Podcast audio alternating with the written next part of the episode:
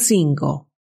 Miembros inferiores. En este capítulo veremos el análisis de los movimientos de los pies, las piernas y las rodillas, tanto en las posiciones que el cuerpo puede adoptar estando de pie como sentados. Lo interesante del lenguaje de los miembros inferiores del cuerpo es que siempre resulta más instintivo que el de los miembros superiores. La gente se entrena y acostumbra a hablar con las manos, haciendo énfasis consciente de lo que dice o lo que evita hacer, pero pocas personas prestan atención al lenguaje de sus piernas. Por eso resulta mucho más indicativo de las reales intenciones del emisor. Quiero guiarte a través de este razonamiento un segundo para que puedas empezar a encontrarle la lógica, la traducción del lenguaje corporal. Cuando las personas hablan y gesticulan con las manos, normalmente observan estos movimientos y los sienten. La mayoría de los seres humanos estamos más conscientes de lo que ocurre cerca de nuestros rostros de que cualquier otra parte de nuestro cuerpo. Incluso la zona genital, la vista, el olfato, el gusto, cuatro de los cinco sentidos se concentran en la zona de la cabeza y además allí se encuentra ubicado el cerebro, el centro de procesamiento de toda la información recabada con los sentidos. Es por eso que es posible entrenarse en mentir con las manos. El tener tics adquiridos que no tienen nada que ver con el lenguaje no verbal evolutivo universal de la especie humana. Pero las piernas quedan lejos del control del pensamiento más racional, sirviendo siempre a instintos más basales, mientras que los brazos y las manos son principalmente indicadores de actitudes de agresión o sumisión. Las piernas indican la comodidad que tiene el sujeto emisor con la situación en la que está. Las piernas sirven para huir. Esto no excusa que, como ocurre en el análisis del lenguaje de los miembros superiores, también hay que tener en cuenta las circunstancias. No es lo mismo leer a una persona joven que a alguien mayor, que quizá tiene dolencias específicas, o a alguien con alguna discapacidad. En estos casos, es aconsejable no leer mucho en el lenguaje de la parte del cuerpo afectada, porque podríamos incurrir en un error de juzgamiento grave. También, al analizar mujeres, es importante tener en cuenta el tipo de zapato que llevan puestos. Los zapatos femeninos son muchas veces asemejables a instrumentos de tortura y por lo tanto hay que tener su comodidad en cuenta. No será lo mismo una persona que en zapato plano cambia de pie seguido y descansa uno de punta, que alguien que utiliza unos tacones visiblemente incómodos. Lo mismo en la forma de poner las rodillas, porque hay algunos zapatos femeninos que obligan a tomar posturas con las rodillas altas. Igualmente, el conocimiento de la implicancia de las diferentes posturas corporales nos servirá de guía para entender el mensaje al hacer un análisis global e integrador. De pie con ambos pies para adelante. Es la postura más básica estando de pie. La persona está parada con ambos pies apuntando hacia adelante, hacia su interlocutor, manteniendo aproximadamente el ancho de los hombros. La persona en esta postura está evaluando lo que se le dice. Es un momento de escucha relajada. Al apuntar con sus pies hacia su interlocutor, indica que lo está escuchando, que su atención está en él y lo está evaluando. De pie con pies cruzados. También de pie, pero en esta ocasión la persona cruza levemente un pie sobre el otro a la altura del tobillo. Este nudo o anudamiento que realiza a la altura del tobillo es un indicativo de que no está realizando una evaluación del interlocutor, sino que está tranquilo y en confianza. Es una postura de seducción masculina para mostrar la comodidad en la que se sienten en una situación, siendo más femenina conforme sube la altura del cruce. Las personalidades femeninas tienden a realizar este cruce a la altura de la rodilla, de pie, con un pie hacia el frente y el otro en ángulo de 90 grados. Lo más normal cuando alguien adopta esta postura es que el pie que se encuentra en ángulo recto esté apuntando hacia la puerta o la salida más cercana. Esto nos dará una indicación de cómo debemos leer esta postura. La persona desea salir de la habitación. Cuando el pie inclinado apunte hacia otra dirección, como un sillón o la cocina, se entenderá que es hacia allí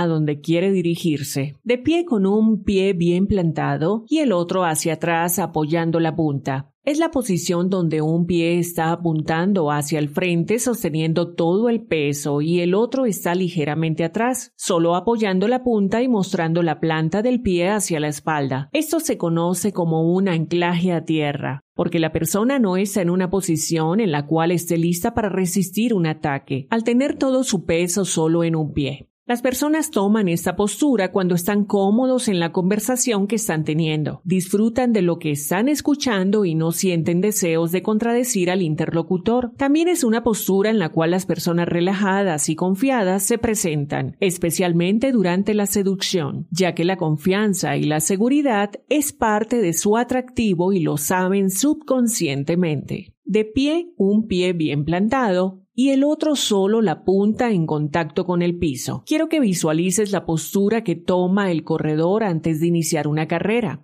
Sus pies están tocando el suelo en la punta, sus músculos preparados para darle el impulso necesario para salir corriendo lo más rápido posible. Al estar de pie subconscientemente se puede tomar una postura similar cuando se planta bien un pie en el suelo y el otro está paralelo, pero con el peso solo en la punta del pie. Esta postura indica que el emisor del mensaje no verbal está deseando poder salir corriendo de donde se encuentra. Puede sumarse un movimiento nervioso de mover el pie que está de punta, golpeando el suelo con el talón, que indicaría además impaciencia por poder emprender la huida, pie apuntando hacia otra persona. En una conversación entre varias personas, los integrantes de la conversación tendrán sus pies apuntando hacia quien más les agrade del grupo. También pueden ser que los tengan apuntando hacia quien más atención le prestan o a quien está hablando en ese momento pero normalmente es un signo de afinidad y hasta de preferencia. No es lo mismo al estar sentados, porque si los asientos son fijos pueden propiciar una inclinación particular, la cual debe ser tenida en cuenta para el análisis, pero al estar de pie, esto permite analizar la jerarquía en los grupos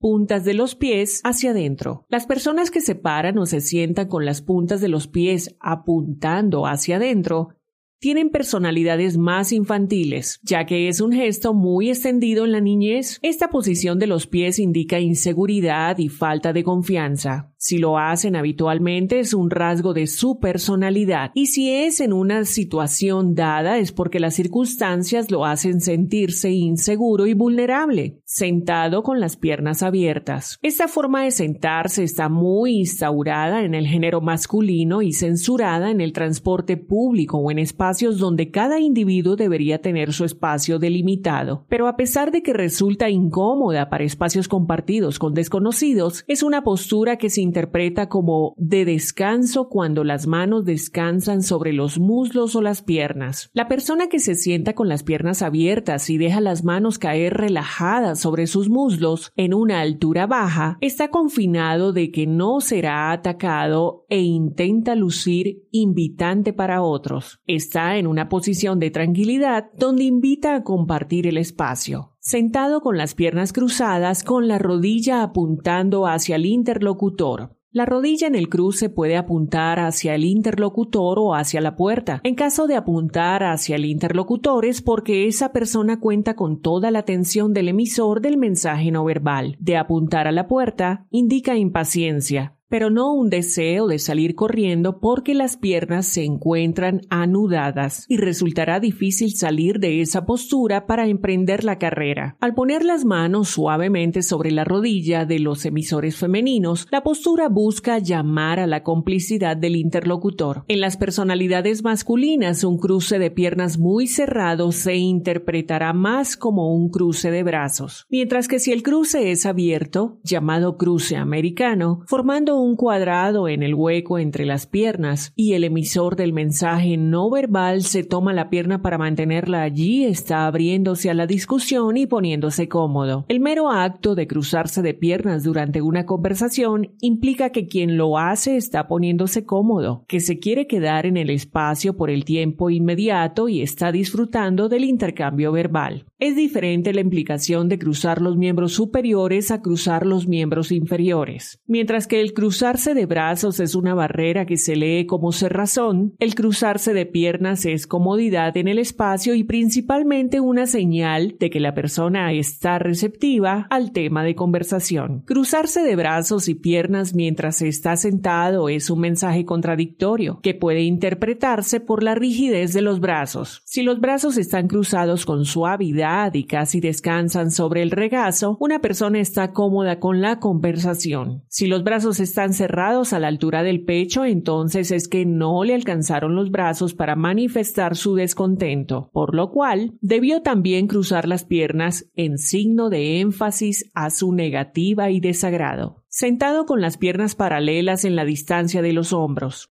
las personas que se sientan con las piernas paralelas al frente, con las rodillas en ángulo recto y rígidos, están buscando plantear una barrera entre ellos y el interlocutor. No es una postura de descanso cuando las piernas están en 90 grados. Por más que sea una postura anatómicamente favorable, no es cómoda de mantener e implica un distanciamiento. Las rodillas están elevadas para separarse de quien se tiene enfrente. También puede ser que el calzado de la mujer la obligue a elevar más las rodillas. En este caso corresponde ver cuánto es la postura adoptada una decisión inconsciente y cuándo es una obligación marcada por la vestimenta o el calzado elegido sentado con las rodillas apuntadas hacia arriba. Quienes se sientan elevando más las rodillas están preparándose para ponerse de pie. El cuerpo está listo para tomar el impulso necesario para pararse, dar por terminada la conversación y salir del lugar donde se encuentra. Hay una incomodidad que lo hace querer abandonar el lugar y el espacio. Sentado con las rodillas inclinadas hacia el interlocutor. La postura donde las piernas se mantienen juntas, casi pegadas. Si las rodillas están inclinadas hacia el interlocutor implican también un deseo de distanciamiento, de querer imponer una barrera. Es una postura habitual en las mujeres con falda en situaciones donde no están del todo cómodas. No buscan escapar, pero quieren mantener una distancia prudencial con el interlocutor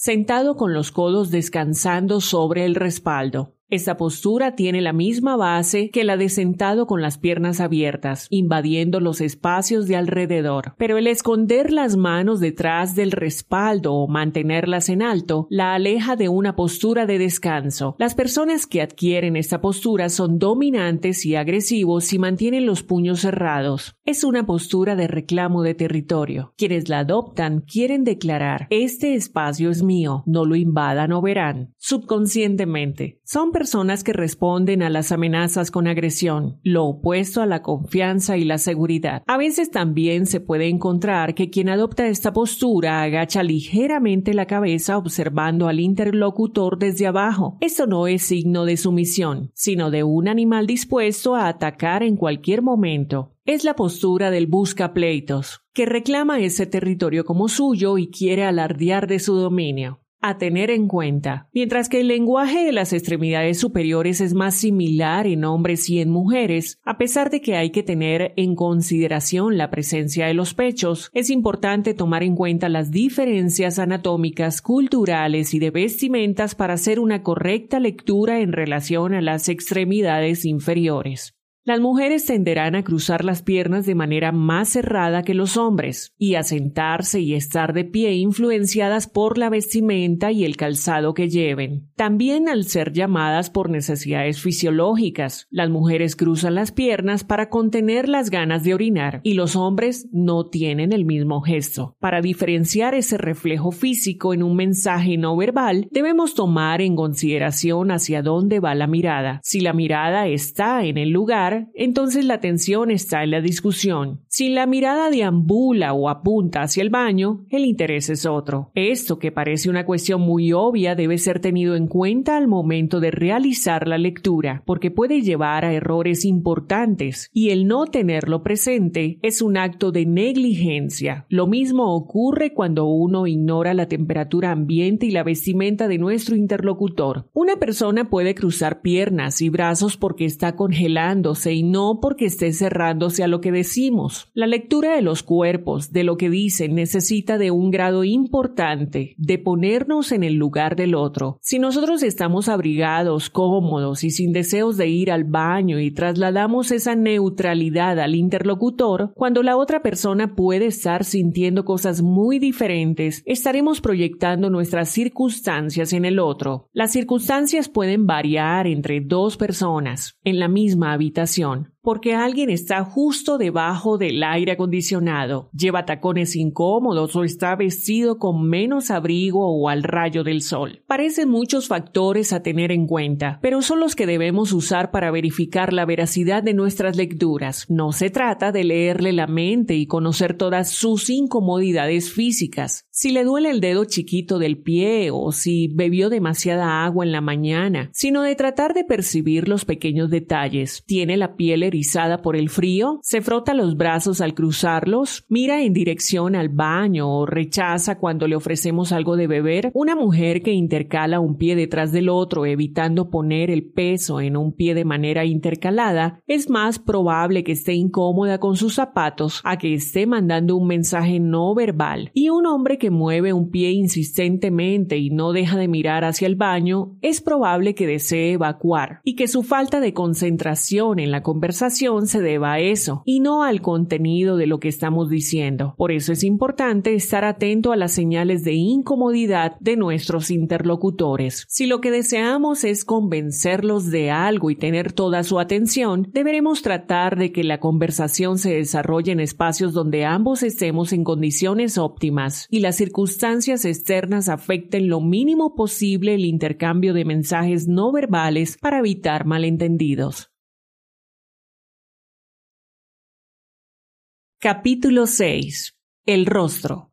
El rostro es probablemente lo que aparenta ser más fácil de leer, pero es justamente lo más complejo porque está compuesto por movimientos minúsculos y cuenta con más de 10.000 posibles expresiones. Por un lado, todos estamos entrenados biológicamente a entender el significado de una sonrisa, un ceño fruncido o una lágrima, pero estos gestos tan comunes son más complejos de lo que la verdadera lectura se esconde en diferentes apenas perceptibles que necesitan del ojo entrenado para ser notadas. Estos movimientos musculares involuntarios, apenas perceptibles, son conocidos como microexpresiones y fueron ampliamente estudiadas por Paul mange. Quien además asesoró a los productores de la serie Lie to Me, a los animadores de Inside Out y al FBI. El trabajo sobre las microexpresiones benefició a la criminología, la psicología y hasta el arte y el entretenimiento. El conocimiento de las microexpresiones usado dentro del mundo del entretenimiento tiene un efecto muy interesante a nivel macrosocial, porque cuando más conocidos son los estudios al respecto, mayor es el número de personas personas que intenta entrenarse en su lectura y control. El fenómeno de la masificación de este conocimiento tiene consecuencias que podrían resultar contradictorias, pero no lo son. Por un lado, con mayor cantidad de personas intentando tener un control sobre sus microexpresiones, es más probable que las mismas dejen de ser identificables a largo plazo y su lectura se dificultará hasta volverse imposible en los mentirosos especializados. Pero también y casi contrarrestando esta pérdida de utilidad puntual con los mentirosos, cuantas más personas conozcan de las microexpresiones, más importante será el aprender a leerlas porque que serán parte de un lenguaje universal. Es como cuando se empezó a popularizar el manejo de las computadoras con la aparición de Windows. Antes pocas personas eran usuarios de la computación. Con la aparición del sistema operativo de Bill Gates, dejó de ser una ventaja el manejar una computadora, pero pasó a ser algo indispensable. El conocimiento sobre las microexpresiones y cómo leerlas está en una etapa similar. Pronto dejará de ser una ventaja porque todos las entenderán, pero también se volverá indispensable para la vida en sociedad porque formará parte del lenguaje coloquial que hablan todas las personas de común acuerdo, universales. Según estudios especializados de psicología y fisiología, las microexpresiones no distinguen cultura, raza o nacionalidad. Están asociadas a los genes y por lo tanto son universales de toda la humanidad. Se manifiestan como una contracción, mueca o movimiento apenas perceptible de cierto grupo muscular ante la aparición de una emoción. Mientras que la cultura impone a las mujeres y los hombres de cierta nacionalidad o etnia vestirse y comportarse de una manera específica y esto condiciona su manera de sentarse y caminar, las microexpresiones tienen un componente primordialmente genético y son hereditarias.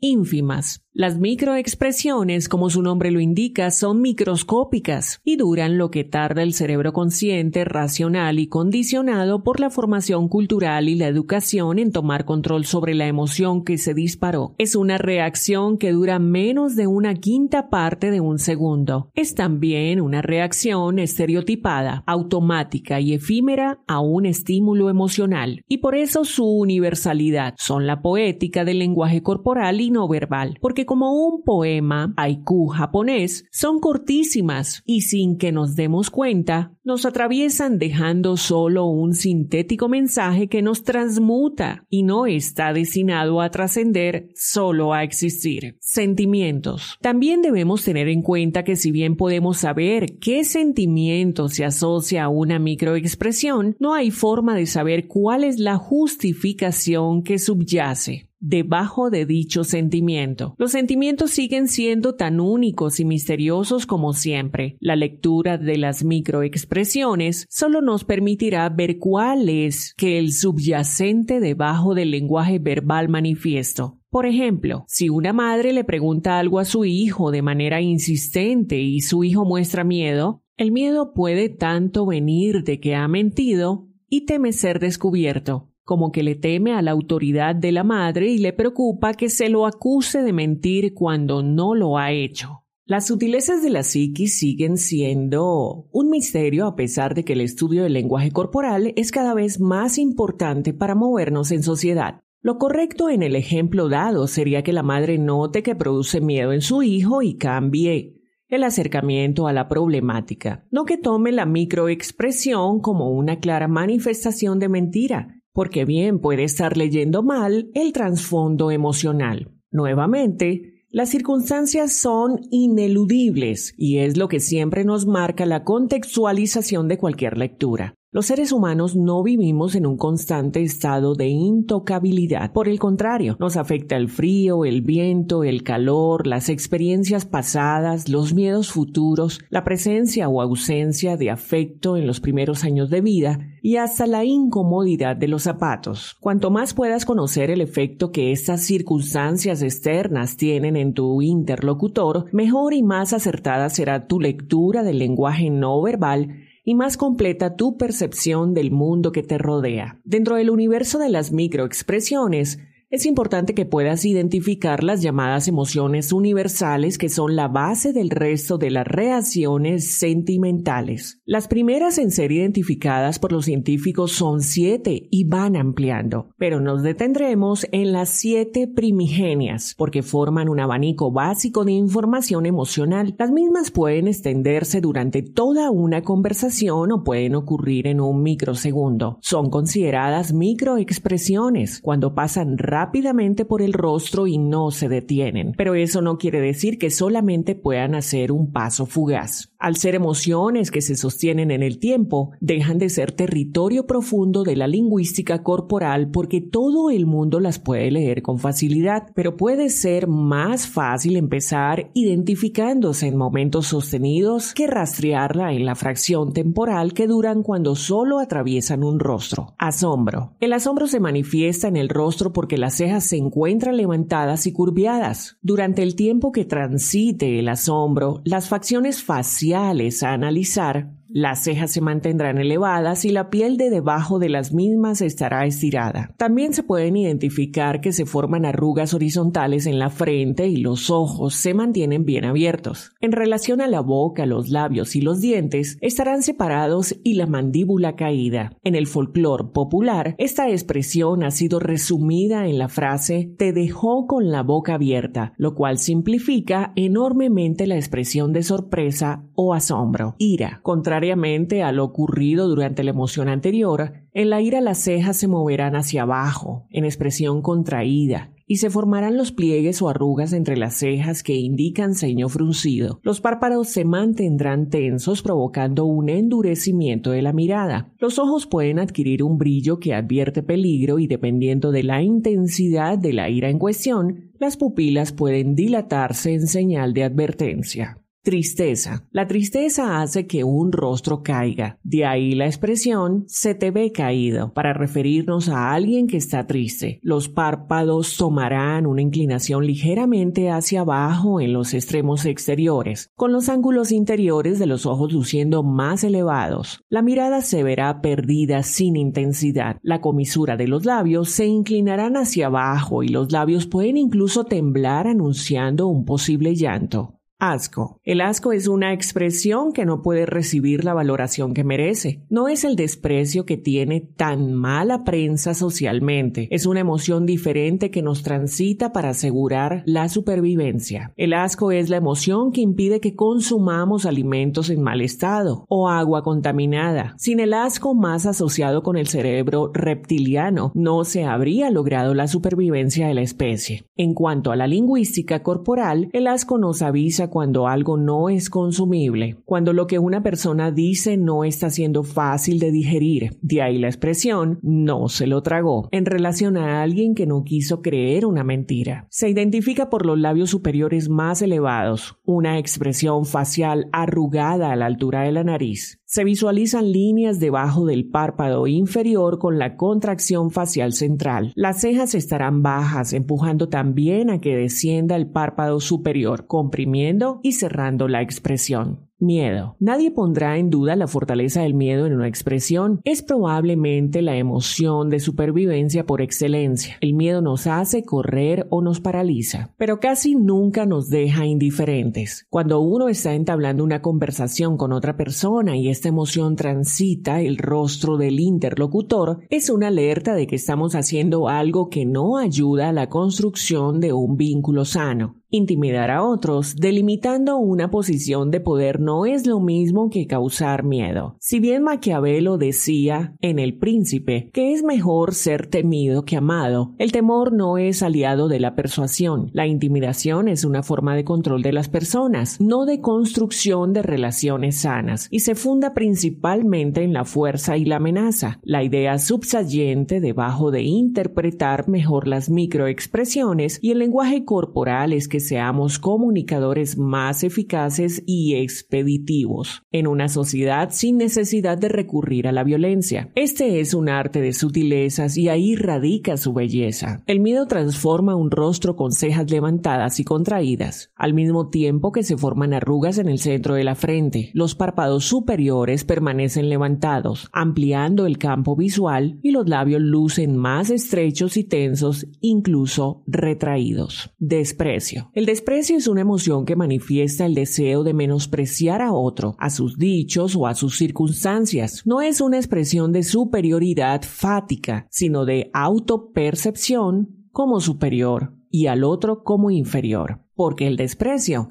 siempre está enfocado a quienes son considerados de menor valía o quienes se tiene la creencia que deberían serlo. Una de las microexpresiones que sirven para identificarlo es que una de las esquinas de la boca se encuentra levantada en actitud sobradora. Felicidad. La felicidad no es tanto un indicativo de sospecha como la falsa felicidad. Por eso en el punto siguiente hablaremos de los mensajes que dan las sonrisas. La felicidad se manifiesta con las comisuras de los labios hacia atrás y arriba, Esto hace que las mejillas se encuentren levantadas y se formen arrugas debajo del párpado inferior y también patas de gallo. Una sonrisa honesta tiene esas patas de gallo que no son controlables de manera consciente. Las comisuras de los labios van hacia arriba, por contraposición a una sonrisa forzada donde las comisuras de los labios se extienden de manera horizontal y se observa el primer nivel de los dientes superiores. La sonrisa. El sonreír es una de las emociones más básicas del humano y empieza a aparecer como reflejo social entre la cuarta y sexta semana de vida. El bebé sonríe en respuesta a un estímulo. Más adelante aprenderá a discriminar las caras de las personas que lo rodean y comenzará a sonreír selectivamente. Pero la primera sonrisa es celebrada porque es un indicativo de un desarrollo saludable. También, el retraso en la aparición de la sonrisa social es considerado una señal de alarma. La acción de sonreír es un fuerte forjador de vínculos sociales y culturales, conforma la identidad de comunidad y contribuye al bienestar propio y de las personas circundantes. Una vez escuché la historia de que en el bolsillo de un suicida la policía encontró una nota que decía, si alguien me sonríe hoy, no lo haré. El poder de una sonrisa genuina es transformadora y sanadora. También es una herramienta muy útil para mejorar el desempeño social una forma de obtener mejor trato cuando pedimos ser atendidos en algún lugar, usando una técnica de lenguaje corporal, es sonreír sinceramente y no desanimarse. El reflejo condicionado desde pequeños es regresar la sonrisa cuando se nos ofrece de manera afable y sincera.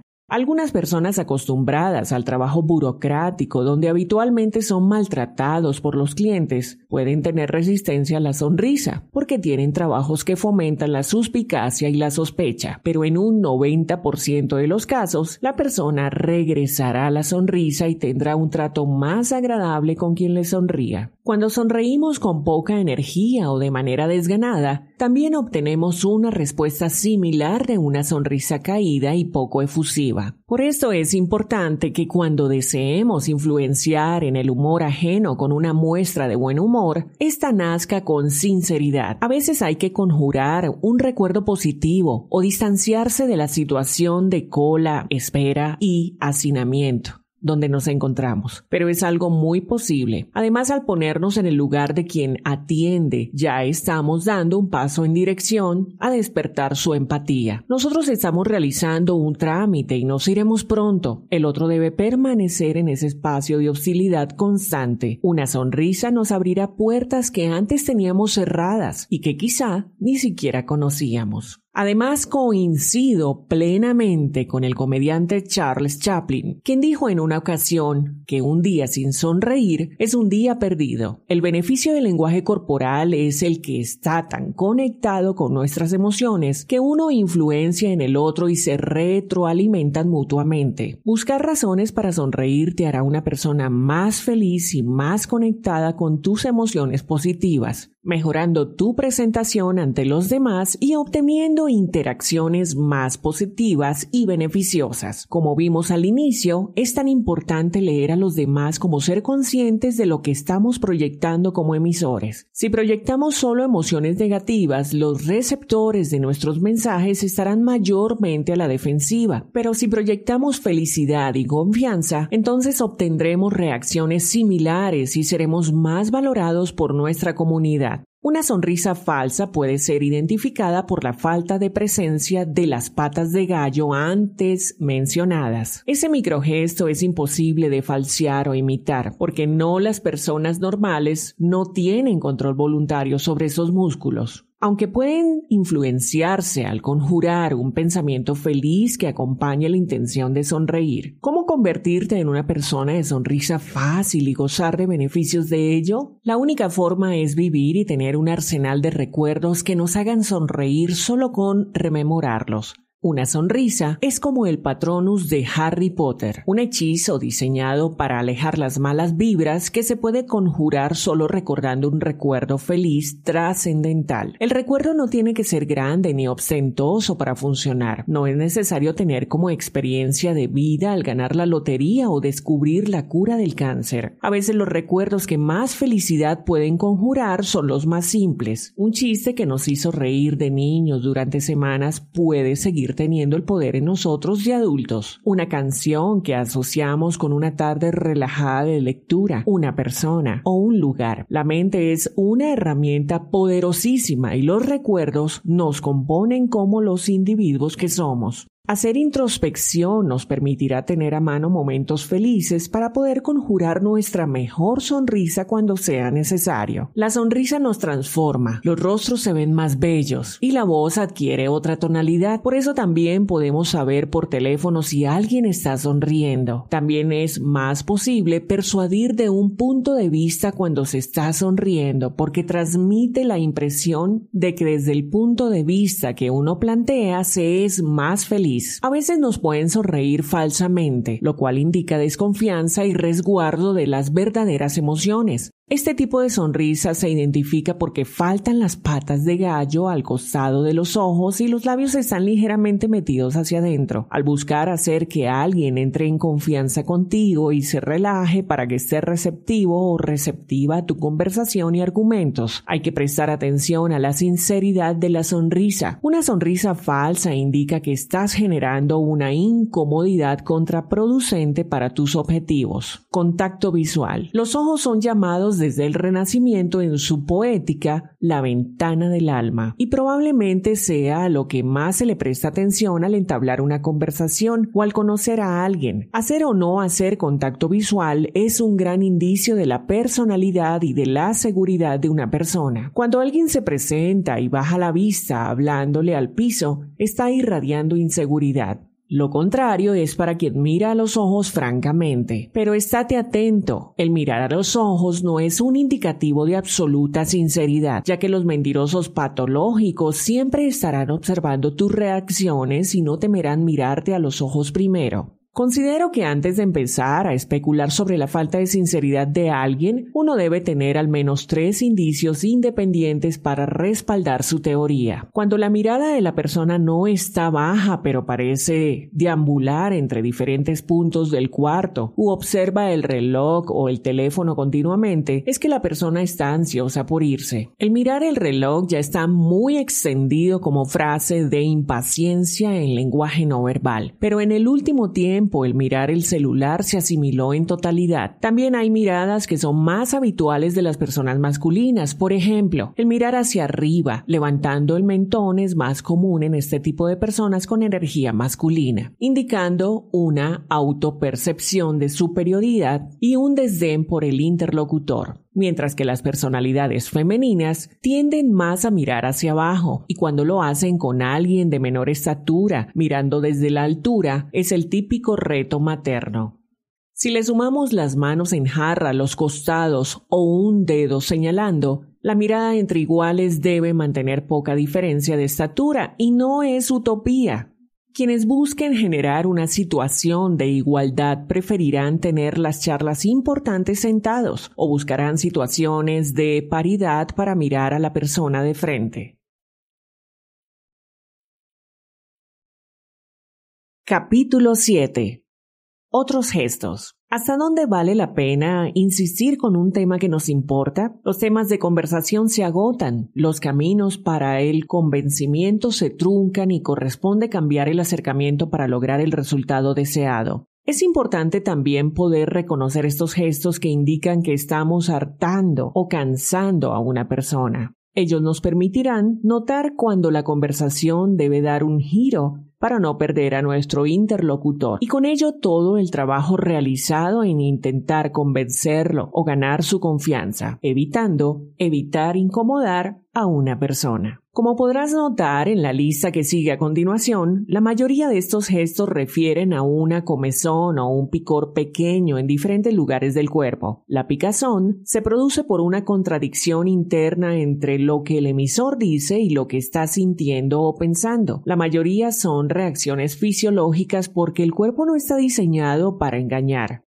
El cuerpo es genuino y no comprende de las cortesías de las mentiras blancas. Se mueve empujando por impulsos provenientes de instintos, emociones basales o reacciones ancestrales de supervivencia. Ahora, el cuerpo puede confundirse por recibir diferentes impulsos o por percibirse entre amenazas falsas. Lo importante en estos análisis no es tomarlo como un indicador de mentira y acusar al emisor del mensaje no verbal de lo que está diciendo sin darse cuenta, sino notar su incomodidad y aprovechar la advertencia para girar la conversación a otros temas o alterar la forma en la que se desliza el acercamiento. Comezón bajo la nariz pasando solo un dedo. Este gesto ya fue referido con anterioridad, es también conocido como el saludo universal del alérgico, en el cual el emisor se rasca la parte baja de la nariz con el borde superior del dedo índice. Cuando son personas con alergias severas, se convierte en un tic porque la continua irritación de la nariz hace que ésta sea la forma más sutil de rascarse. Cuando no se trata de personas alérgicas o son personas alérgicas, pero que no están pasando por un ataque, me refiero a que no es época de primavera o de otoño principalmente. Este gesto indica incredulidad por lo que escucha o lo que dice. Es un sutil algo huele mal y se manifiesta en un pequeño picor en la parte baja de la nariz. El rascado puede ser como el primer nudillo del dedo índice o con el segundo, siendo el segundo un indicador de mayor incredulidad. Comezón bajo la nariz rascada con índice y pulgar. Aquí el rascado no es sutil. Hay un pellizco de la nariz entre el dedo índice y el dedo pulgar. No es habitual en alérgicos, así que no se presenta la posible confusión del gesto anterior. El rascado puede ser rápido o extenderse incluso como si el interlocutor frotara la punta de la nariz con los dedos como si fuera la punta de un taco de billar.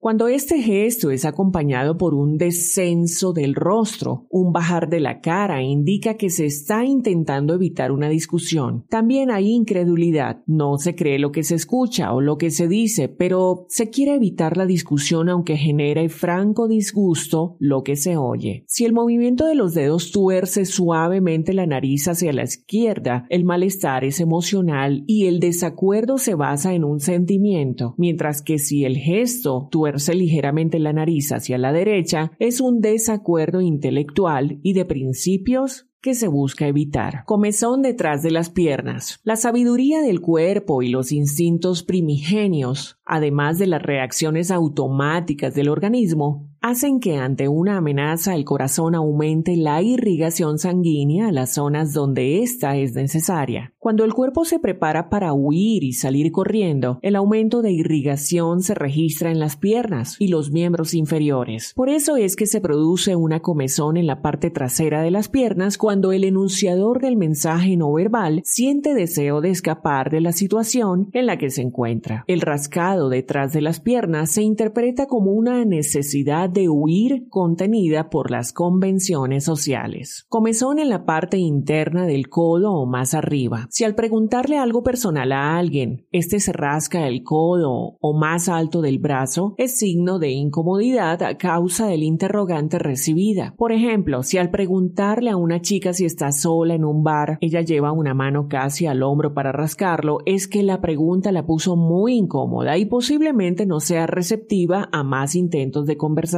el rascado en la parte interna del codo también es una manifestación no verbal de incomodidad ante una pregunta o tema de conversación que recién se plantea pero conforme más alta se presente la picazón dentro del brazo, mayor será la incomodidad percibida. Comezón en el ojo. Hay múltiples maneras de rascarse el ojo. La comezón puede ubicarse en el lagrimal y al rascarlo ser útil con la punta de los dedos y puede ser en el extremo exterior del ojo y estirar el párpado inferior al rascar. Otra forma de picazón que incide en el ojo es la que se da en la cuenca y normalmente es rascada con mucha mayor brusquedad. Algunas personas incluso llegan a producir sonidos oculares al rascarlo con el nudillo del dedo índice. La última forma de rascada mencionada, la ruidosa, indica sueño y es un hábito muy copiado por los dibujantes de dibujos animados para sus personajes infantiles. Si una persona rasca insistentemente su ojo de esta manera es probable que esté peleando por mantenerlos abiertos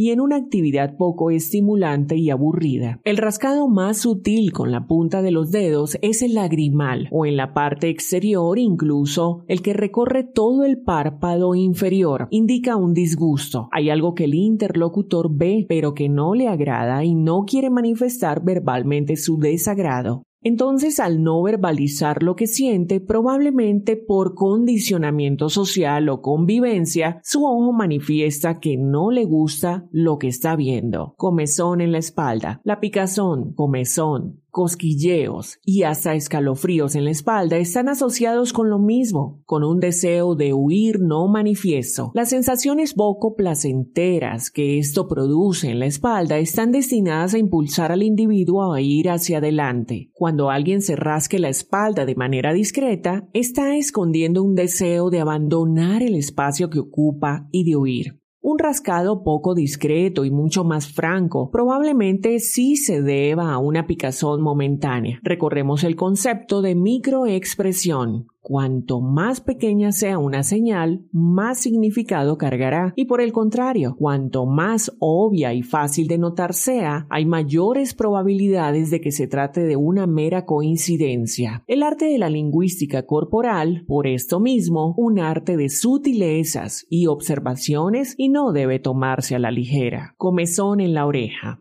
La oreja también puede ser rascada en diferentes profundidades. Cuanto más intenso el rascado, mayor el deseo de no escuchar lo que se está diciendo. Una persona que se rasca la parte externa de la oreja estará ligeramente disgustado con lo que está escuchando, mientras que una persona que hasta groseramente se mete el dedo en la oreja para rascarse estará deseando extraer de su memoria lo dicho para ni siquiera querer recordarlo. Deseo de orinar. A veces, en medio de una conversación, uno o el interlocutor tiene un sorpresivo deseo de orinar. Normalmente esta urgencia iría escalando paulatinamente hasta entrar en el área de nuestras sensaciones corporales de las que somos conscientes, pero aquí se presenta sin advertencia. Este deseo de orinar está asociado con la situación que estamos viviendo y con una sensación de que se está produciendo una invasión territorial. Así como los animales marcan el territorio con la orina, dentro de nuestros instintos más domesticados sigue latente este mandato biológico. La orina es un demarcador territorial natural y el deseo de hacer pis está asociado con una invasión que estamos sufriendo.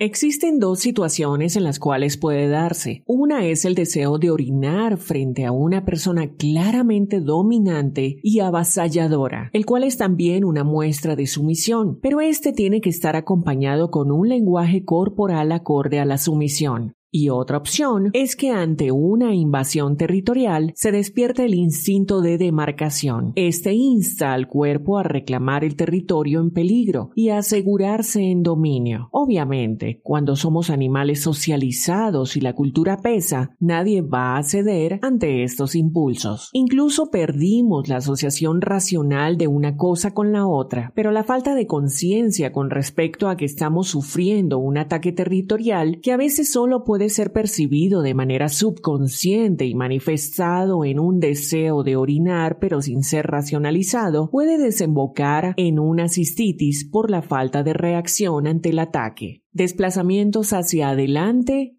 y hacia atrás. Un desplazamiento hacia adelante que fuerza al otro a retroceder es un claro intento de avasallar o de reclamar territorio, mientras que está en una forma de exudar autoridad, el retroceder es una incomodidad y un deseo de proteger el espacio personal a una costa de renunciar al territorio, a la autoridad y a la autoconfianza. Este cuidado por el espacio personal donde se lo valora por encima de cualquier otro tipo de ventaja es muy típico en las personalidades ya que la profunda introspección en la que viven convierte a su relación consigo mismo en el centro de su estabilidad mental y se reservan el derecho de admisión en su espacio personal muy seriamente. Morderse los labios. Podemos dividir el morderse los labios en dos formas diferentes en relación a si es acompañado o no de contacto visual. El morderse los labios evitando el contacto visual es un signo de incomodidad, de desear decir algo pero callarlo por temor. Cuando la persona que se muerde los labios esquiva la mirada, probablemente fijándola en el suelo y al costado, es porque está en una situación de incomodidad de la que quiere decir diciendo algo pero calla, mientras que el morderse los labios manteniendo un firme contacto visual es un claro gesto de seducción. Además de la diferencia en cuanto a la mirada, el primer morder tiende a ser nervioso y estar compuesto por pequeños mordiscos de los incisivos superiores sobre el labio inferior mientras que el que mantiene contacto visual tiende a ser lento y deliberado, compuesto por mordiscos largos destinados a enrojecer el labio inferior y a lucir la el amor es la de la boca rascado del el encuentro mágico de la muerte y la vida. El cuello con la punta de los dedos es un movimiento de arriba hacia abajo, indica un picor en la garganta asociado con algo que se desea decir, pero que se calla por falta de conveniencia. Es un monstruo al más grande de lo que las palabras piensas. exactas con las que se quiere Texas decir tiene al algo menos y para 10 no récords caer sobre en algunas malas de las cosas más grandes del interpretaciones y mundo. conflictos, Entre otras calla. cosas tiene el hidrante garganta en es forma donde de se forja dálmata la más grande del de planeta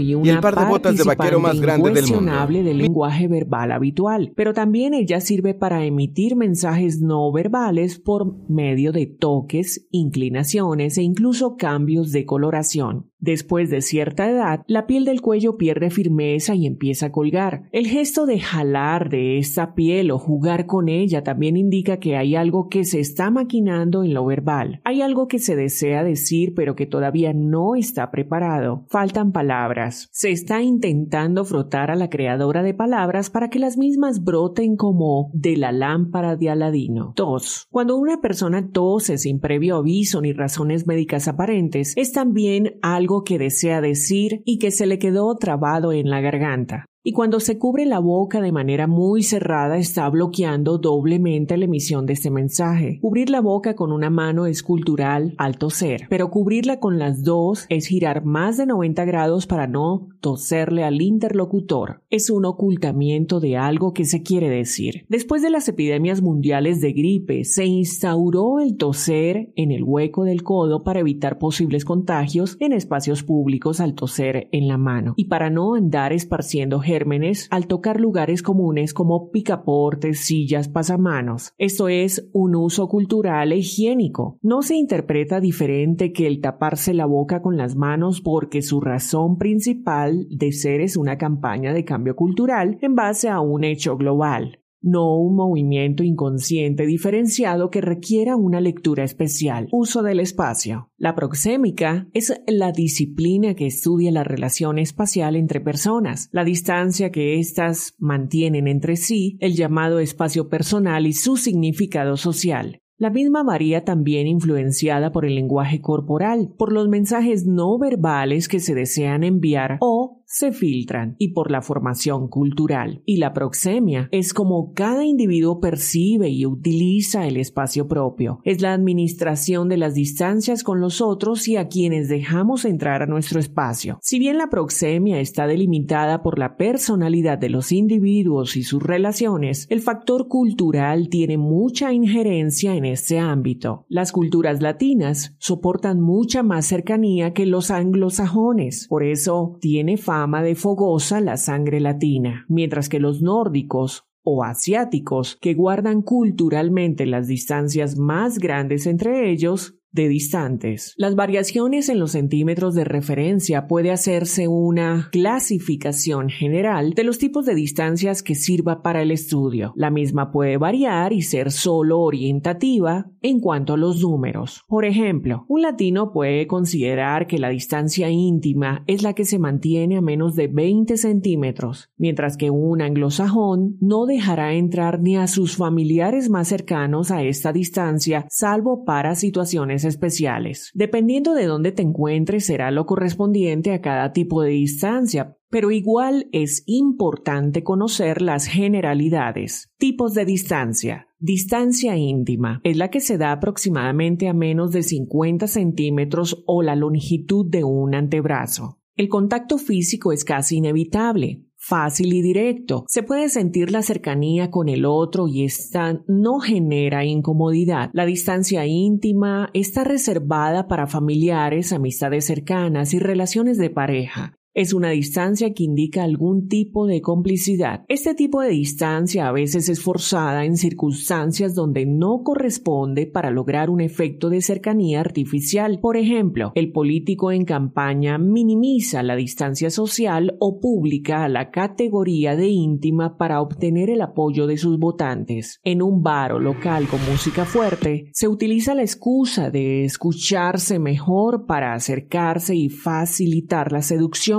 como esta distancia está tan fuertemente asociada con una relación de mucha cercanía, se suele usar para predisponer a la otra persona a adoptar una complicidad social más íntima. Distancia personal va de 50 centímetros a un metro. Es aproximadamente la distancia de un brazo extendido. Este tipo de distancia no permite el fácil contacto físico. Incluso existe la expresión de mantenerlo a un brazo de distancia. Indica una relación de cordialidad donde las personas se conocen, no rehuyen en contacto visual, pero tampoco están en la esfera del círculo íntimo de la persona. Como dijimos al principio en este capítulo, lo cultural juega un papel muy importante en la distinción de la distancia íntima y de la personal. En algunas culturas los matrimonios mantienen distancia personal estando en público y el saludo habitual es por medio de una reverencia. Distancia social va de un metro hasta los tres metros. Es la destinada a extraños y desconocidos. Indica un grado de desconfianza y cautela. Es más habitual que las mujeres mujeres hagan uso de este tipo de distancia cuando están con desconocidos que los hombres. Es una forma de resguardo físico que permite una ventaja táctica en caso de necesitar poner más distancia ante una agresión. Cuando un hombre hace una pregunta a una mujer en la calle, como ser el consultar por una dirección o la parada del transporte público, la mujer mantendrá siempre una distancia social y si se acerca para dar indicaciones lo hará de manera cautelosa y desconfiada, mientras que los hombres rompen con la distancia social con mayor frecuencia con desconocidos, porque no tienen instaurada la cautela con la que el género femenino debe moverse por miedo a las situaciones de violencia sexual. Distancia pública va de 3 metros en adelante. Es la distancia que se mantiene desde un escenario normalmente reservada a grupos grandes y situaciones de exposición pública. El emisor a esta distancia puede ser un profesor dando una clase o un expositor dando una conferencia. También un actor de teatro o un artista en vivo. Indica una exposición y requiere técnicas y experiencia para estar cómodo con este tipo de situaciones. La mayoría de las personas se ponen nerviosas al tener a grupos grandes de personas a distancia pública, porque se sienten y saben plenamente observados. Y cuando hay casos de nervios escénicos o ansiedad social, la sensación es de ser juzgados o expuestos en sus defectos. Es una distancia que se maneja con la experiencia y es una de las preferidas de las personalidades más seguras y confiadas, junto con la distancia íntima, porque no hay una mejor forma de conocer a los otros que tenerlos o muy cerca o muy lejos en la contradicción de contemplación específica o general de estas dos distancias se construye un panorama más completo. La proxemia propia indica nuestro nivel de comodidad e incomodidad, pero debemos estar atentos a las señales enviadas por las demás personas, más si nuestra intención es agradarles, ganarlos sus favores o convencerlos de algo. Por ejemplo, al intentar seducir a una mujer en un espacio reducido, si ella impone una distancia mayor o parece quedarse sin espacio para ampliar la distancia con quien intenta seducirla, es importantísimo que el hombre respete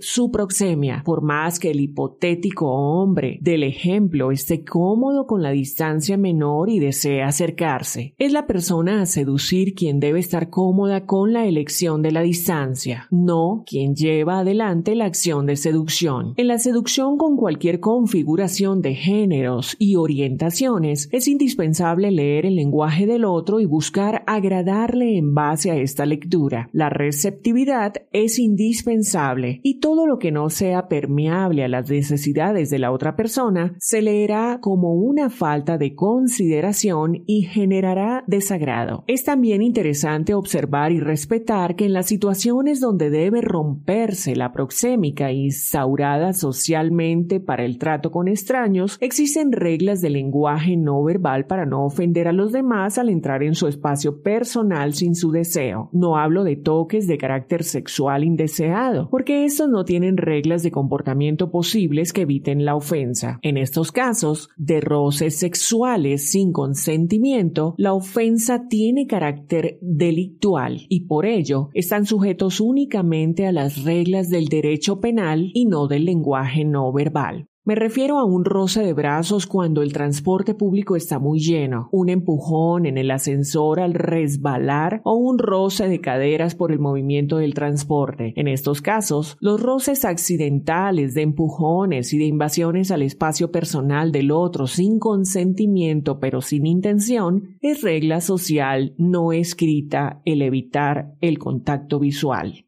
El llevar los brazos cerca del cuerpo para minimizar la posibilidad de roce y el pedido de disculpas es automático. Si observas un transporte público en hora pico, notarás que la mayoría de las personas, al menos los desconocidos, rehuyen la mirada entre sí. La mayoría mirando hacia la nada, escondiéndose en su celular o, o un libro y mirando hacia abajo. También la mirada intensa al otro sin justificación aparente es considerada una invasión del espacio personal. Cuando una persona observa a otra al punto de ponerla incómoda, una forma de defensa es fijar la vista en los zapatos de quien observa instantemente. Como dijimos antes, los zapatos son un indicador de la personalidad, el estatus social y la situación económica. Esta acción de fijar la vista en los zapatos del otro hará que quien observa se sienta juzgado y deje de taladrar con la mirada. Conducta táctil. Los mensajes no verbales no solo se dan cuando tocamos partes del cuerpo propio, sino con el cómo tocamos o si tocamos a los otros también tiene un significado muy importante para la lingüística corporal. El tacto es un estímulo social que puede influenciar cómo nos ven y nos perciben, además de definir cómo nos presentamos ante los demás. La construcción cultural también tiene una influencia muy marcada en las conductas táctiles, porque cuando el lenguaje no verbal trasciende el propio cuerpo y empieza a incluir al otro, lo cultural toma un peso más importante. Clasificación basada en el pacto tácito. Conducta táctil profesional es la que invade el espacio personal de una manera que sería incómoda si no fuera por el permiso tácito que se entregó al plantear la relación demarcada. Implican siempre algún tipo de relación, normalmente laboral, y es característico de algunas profesiones. Es el llamado toque de médico, aunque puede incluir otro tipo de profesiones como el profesor de golf que acomoda los brazos de un alumno para que tire mejor, la examinación de un ginecólogo en consulta, el peluquero que mete las manos en el cabello de la cliente, entre otros. Este tipo de toques están definidos por los factores externos al contacto físico mismo y tiene un peso profesional porque quien inicia el toque está entrenado para hacerlo y lo realiza en una circunstancia específica. Que un médico toque el pecho de una mujer en el transporte público no será asimilable de ninguna manera a que lo haga en su consultorio, dentro de la realización de un examen mamario. La profesión no justifica el toque, sino la situación de profesionalidad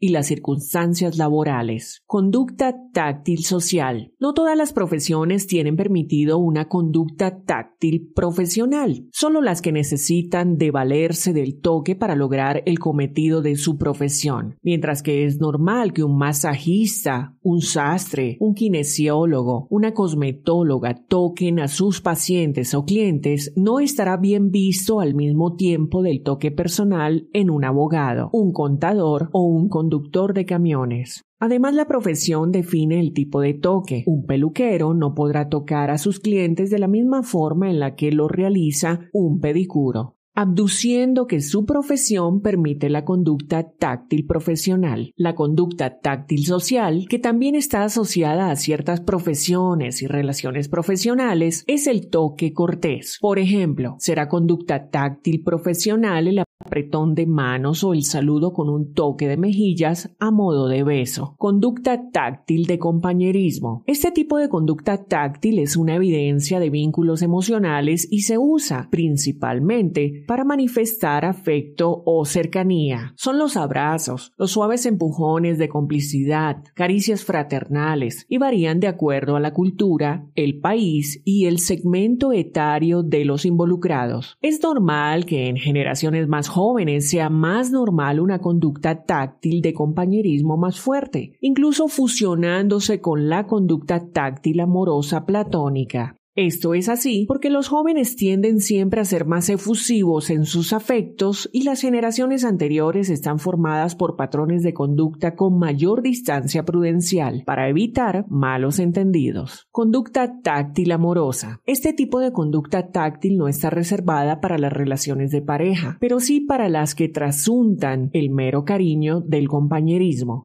Como su nombre lo indica, la conducta táctil amorosa indica un sentimiento más profundo, pero también puede aplicarse a amistades muy cercanas y familiares. Claramente la pareja es receptora de este sentido de conducta táctil amorosa, pero no exclusivamente. En algunas culturas está bien visto besar a los hijos en los labios e ir de la mano o el brazo con amistades, mientras que en otras estas acciones se reservan exclusivamente para la pareja. Conducta táctil sexual. Tenemos dos tipos de variedades dentro de este tipo de conducta táctil. La primera es la que implica una relación físico-afectiva y las segundas las que son solo conductas sexuales sin compromiso emocional. La diferencia principal suele ser la intencionalidad del toque, mientras que en las relaciones físico-afectivas la conducta sexual busca reforzar el vínculo amoroso y prolongarlo en el tiempo, además de satisfacer el deseo sexual. En las relaciones sin compromiso emocional, la intencionalidad es más acotada. Cuando no medie una relación amorosa de por medio, las conductas táctiles sexuales tendrán como única finalidad la satisfacción de un deseo físico. Los efectos que pueden tener el desconocimiento de este tipo de vínculos y pactos tácitos son amplísimos. Por ejemplo, tengo un conocido que tiene un hábito de saludo muy incómodo. La mayoría de las mujeres hablan de él a sus espaldas y tratan de evitar el tener que saludarlo poniendo distancia apenas aparece. Pero ¿qué hace mal este conocido para generar tanto rechazo social, especialmente del género femenino? Desconoce por igual los límites de la conducta táctil y las convenciones del espacio personal. Al saludar a una mujer, él las besa en la mejilla, haciendo contacto de sus labios con la mejilla de la mujer, no el mero apoyar las mejillas de la convención social, mientras las toma por la cintura y las acerca a su cuerpo. Aquí tenemos una doble invasión. Por un lado, el toque de labios con la mejilla no es apropiado para una conducta táctil social, y por el otro, el fijar la distancia por el otro con la mano en la cintura resulta más que un sello personal una ofensa. En cuanto al contacto físico, si uno busca agradar a los demás y demostrar un amplio conocimiento de los manejos sociales, es siempre preferible estudiar el ambiente en el cual uno busca desenvolverse, teniendo en cuenta el trasfondo cultural y las distribuciones del espacio. No será lo mismo buscar acortar la distancia íntima con alguien en un espacio amplio que en un espacio cerrado donde podemos dar la sensación de estar acorralado. Y tampoco será lo mismo saludar a alguien con un beso en la mejilla en un país donde esté instaurado que el otro donde sea una acción reservada para el saludo de parejas. Ocho errores del lenguaje corporal. La variedad de errores del lenguaje corporal que se pueden realizar son casi equivalentes la cantidad de mensajes e interpretaciones disponibles. Es abrumador que solo cuando uno se detiene a pensar en ello, ya que la mayoría de las personas tienen el instinto de navegar los complejos mares de la lingüística corporal, al menos en calidad de usuario no de experto, y se manejan en lo básico de manera natural, pero al empezar a ser conscientes de los mensajes que emitimos constantemente, debemos tener en cuenta ocho desastres que pueden arruinar nuestra imagen de manera grave. Bajar la mirada y la cabeza al presentarse o afirmar algo. Al realizar esta afirmación, el interlocutor se verá confundido si no se mantiene en contacto visual natural. Como vimos anteriormente, evitar el contacto visual se interpreta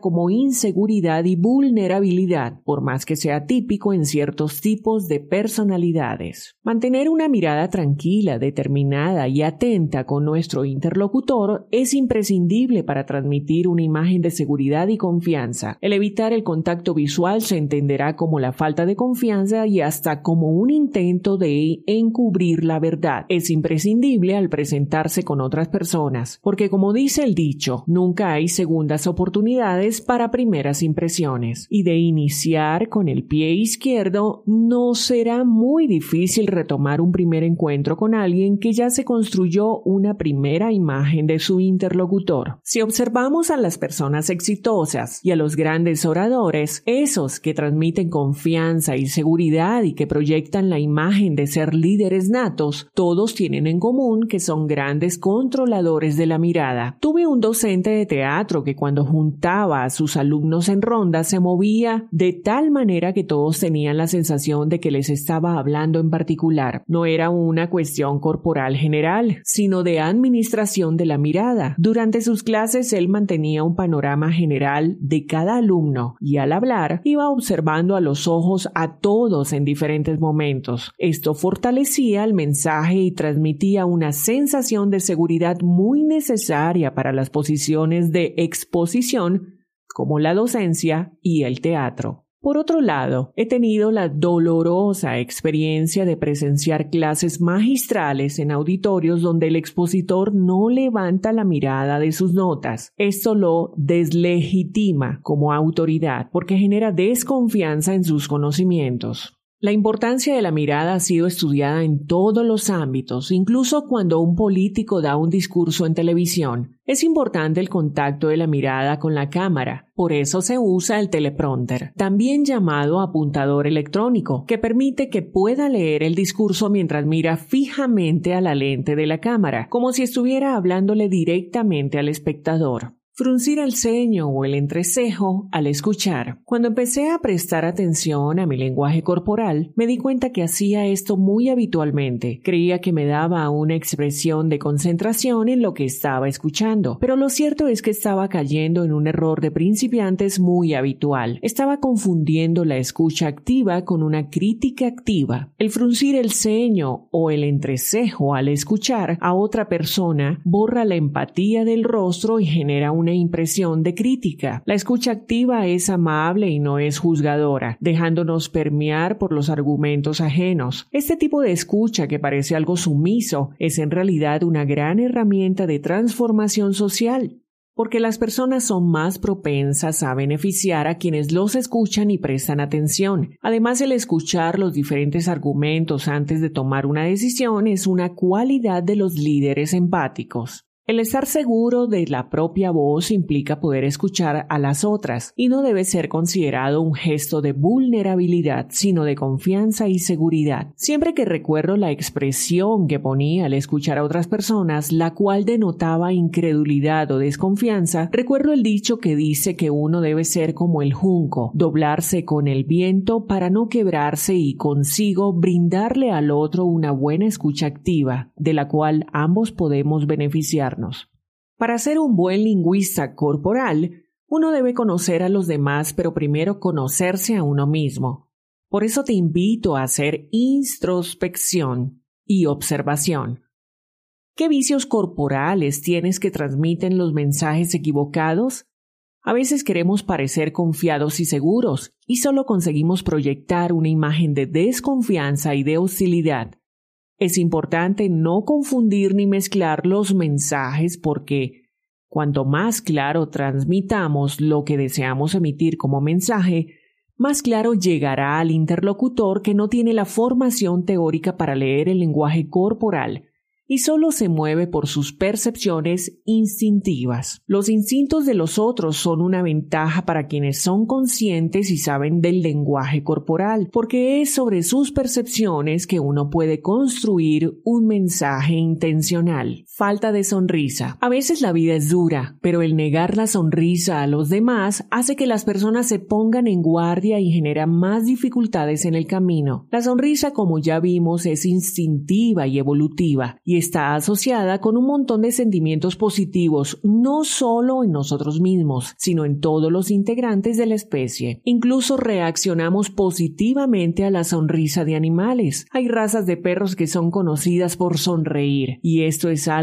que los criadores cultivan. El no sonreír da una impresión de distancia constante y pone una barrera con las demás personas que instintivamente se responde de manera similar. Cuanto menos sonrías en tu vida diaria, menos personas dispuestas a sonreírte y a tratarte con afabilidad encontrarás. Es más probable que alguien de poca sonrisa siempre se encuentre con exigencias más estrictas, personas intransigentes y falta de solidaridad. No es una cuestión de suerte, sino que el sonreír acerca a las personas y construye un puente para el entendimiento. Sin sonrisa no existe dicho puente. Igualmente es importante no sonreír de manera falsa, porque esto puede ser interpretado como una burla y una mofa al interlocutor. Entre la opción de sonreír falsamente y no sonreír es preferible la segunda opción. Tampoco quiero dar a entender que debemos ocultar nuestras emociones bajo una falsa sonrisa constante, o que para triunfar en la vida hay que estar siempre feliz, nada más lejano de la realidad, pero en situaciones donde uno busca el favor ajeno o necesita crear empatía con un individuo, una sonrisa sincera y amable es una gran herramienta facilitadora del terreno no verbal. Morderse las uñas o llevar las manos a la boca. Dentro de esta categoría también voy a nombrar el tocarse o pellizcarse el labio con los dientes de manera no insinuante o pellizcarlo. Esos gestos resultan infantiles y denotan nervios e inseguridad, dando la sensación de que la persona que lo hace está ansiosa, en extremo. Acciones como esta arruinan cualquier imagen de autoridad, confianza y seguridad que tanto se busca cultivar al aprender a conocer el lenguaje no verbal, generando incluso incomodidad en las personas circundantes. Los nervios se contagian y nadie quiere estar cerca de una bola de nervios. Por eso, si se busca generar una buena relación con las personas y cultivar un ambiente propicio alrededor de uno, se deben evitar estos signos de nervios, ansiedad, e inseguridad. Además, no es como si realmente sirvan para controlar el nerviosismo. Normalmente lo agravan al dar una sensación de exposición y de culpabilidad. El cuerpo solo sirve para canalizar el estrés en forma de síntomas. La verdadera batalla por la tranquilidad se lleva adelante en la mente del individuo. Unas técnicas básicas de meditación o mindfulness harán más maravillas para el estrés que morderse las uñas hasta desangrarse los dedos. El ver a alguien con las manos en mal estado siempre predispone negativamente, produciendo una sensación de infantilismo y poca madurez para enfrentar el mundo. Por eso es tan importante el cuidado de las manos al ir a entrevistas de trabajo o realizar presentaciones a corta distancia. Las uñas pueden estar cortas o largas, eso ya es una preferencia personal que puede indicar una personalidad más práctica o más atenta al detalle, o incluso la práctica de algún instrumento o deporte. Pero el comerse las uñas solo indica una personalidad nerviosa y la dificultad de manejar las situaciones de estrés. Ocultar las manos. Las manos mandan un montón de mensajes no verbales, por lo tanto ocultarlas es un signo que hace desconfiar a las personas. En la antigüedad, el dar la mano para saludar surgió como una forma de mostrarle al enemigo que no se sostenía un arma. Observamos la misma intención en el clásico grito manos arriba, de la policía tan popularizado por la televisión y el cine. Esto es así porque el mostrar las manos es una forma de generar confianza en el otro. El ocultar las manos hace siempre sospechar sobre qué sostienen y qué se está maquinando con ellas. Aunque uno las tenga solo debajo de la mesa por falta de espacio o en una reunión concurrida, el mostrarlas de vez en cuando es casi una obligación social. Si no, resultará sospechoso. Parpadeos anormales. El mirar a los ojos es una constante en la mayoría de las culturas y algo necesario para dar una impresión de seguridad y confianza. Pero la forma en la cual se mueven los ojos y particularmente los párpados es también algo a tener en cuenta. Muchas personas al ponerse nervioso empiezan a parpadear de maneras anormales. El parpadeo puede ser acelerado, como a velocidad del colibrí, o inexistentes un parpadeo demasiado rápido y unos ojos que se secan porque parpadean muy poco llamarán la atención más que lo que se está diciendo. También a veces el parpadeo acelerado es producto del picor producido por la sudoración del rostro ante una situación de tensión. En estos casos, es conveniente secar el rostro con un pañuelo y no dejar que las facciones del rostro se vean afectadas por la sudoración será más distractivo un parpadeo anormal que el secado del sudor. Taparse la boca cuando nos hablan. Al no saber qué hacer con las manos, que siempre acompañan las palabras dichas mientras otro habla, algunas personas optan por llevarlas al rostro y cubrir la boca. Esto no debería hacerse, porque da la señal de que se quiere interrumpir al interlocutor con un comentario negativo, y se opta por poner la mano ahí para callarlo. Como vimos en la sección referente a manos, nos da un buen mensaje no verbal el tener las manos cerca de la boca, mucho menos cubrirla. En caso de no saber qué hacer con las manos mientras el otro habla, es preferible que las manos estén en posición de descanso donde puedan verse, preferentemente con las palmas hacia arriba, de manera receptiva y sin tensión. Tener las manos húmedas. La transpiración en las manos o las señales visibles de transpiración en axilas o, o, rostro no solo dan la impresión de mala higiene personal, sino que indican nerviosismo y ansiedad. Es preferible estar atento a lo que se puede controlar de este tema con buenos desodorantes y cuidado de la higiene. Y en relación a la transpiración de las manos y el rostro, es conveniente tener un pañuelo de tela siempre a mano para secarlas rápidamente. Antes de dar la mano siempre es importante revisar que la misma no esté sudorosa, porque de estarlo generará incomodidad, pero es tampoco recomendable limpiarla de manera obvia en la ropa. Es mejor guardar un pañuelo en el bolsillo del pantalón y secar la mano discretamente justo antes de darla. Otro tema en relación con este es la selección de un perfume. Los mensajes relacionados a los olores darían para otro libro completo. El ser humano siempre está procesando información recibida por todos los sentidos, por lo cual es importante estar atentos a los mensajes que enviamos con nuestro cuerpo en totalidad en caso de no estar seguro sobre si un perfume es apropiado para una situación o no contar con presupuesto para comprar una fragancia de calidad, siempre es preferible optar por los perfumes de los productos de limpieza corporal, jabones y productos capilares porque los perfumes de imitación son fáciles de reconocer y cambian de maneras impredecibles durante el día. La falta de perfume no llamará la atención tanto como la selección de uno erróneo o de una fragancia barata. El perfume se usa para añadir distinción y crear una imagen olfativa agradable, seductora y acorde a nuestro sello personal. La mala elección del perfume puede tirar por tierra gran parte del trabajo sobre el lenguaje corporal.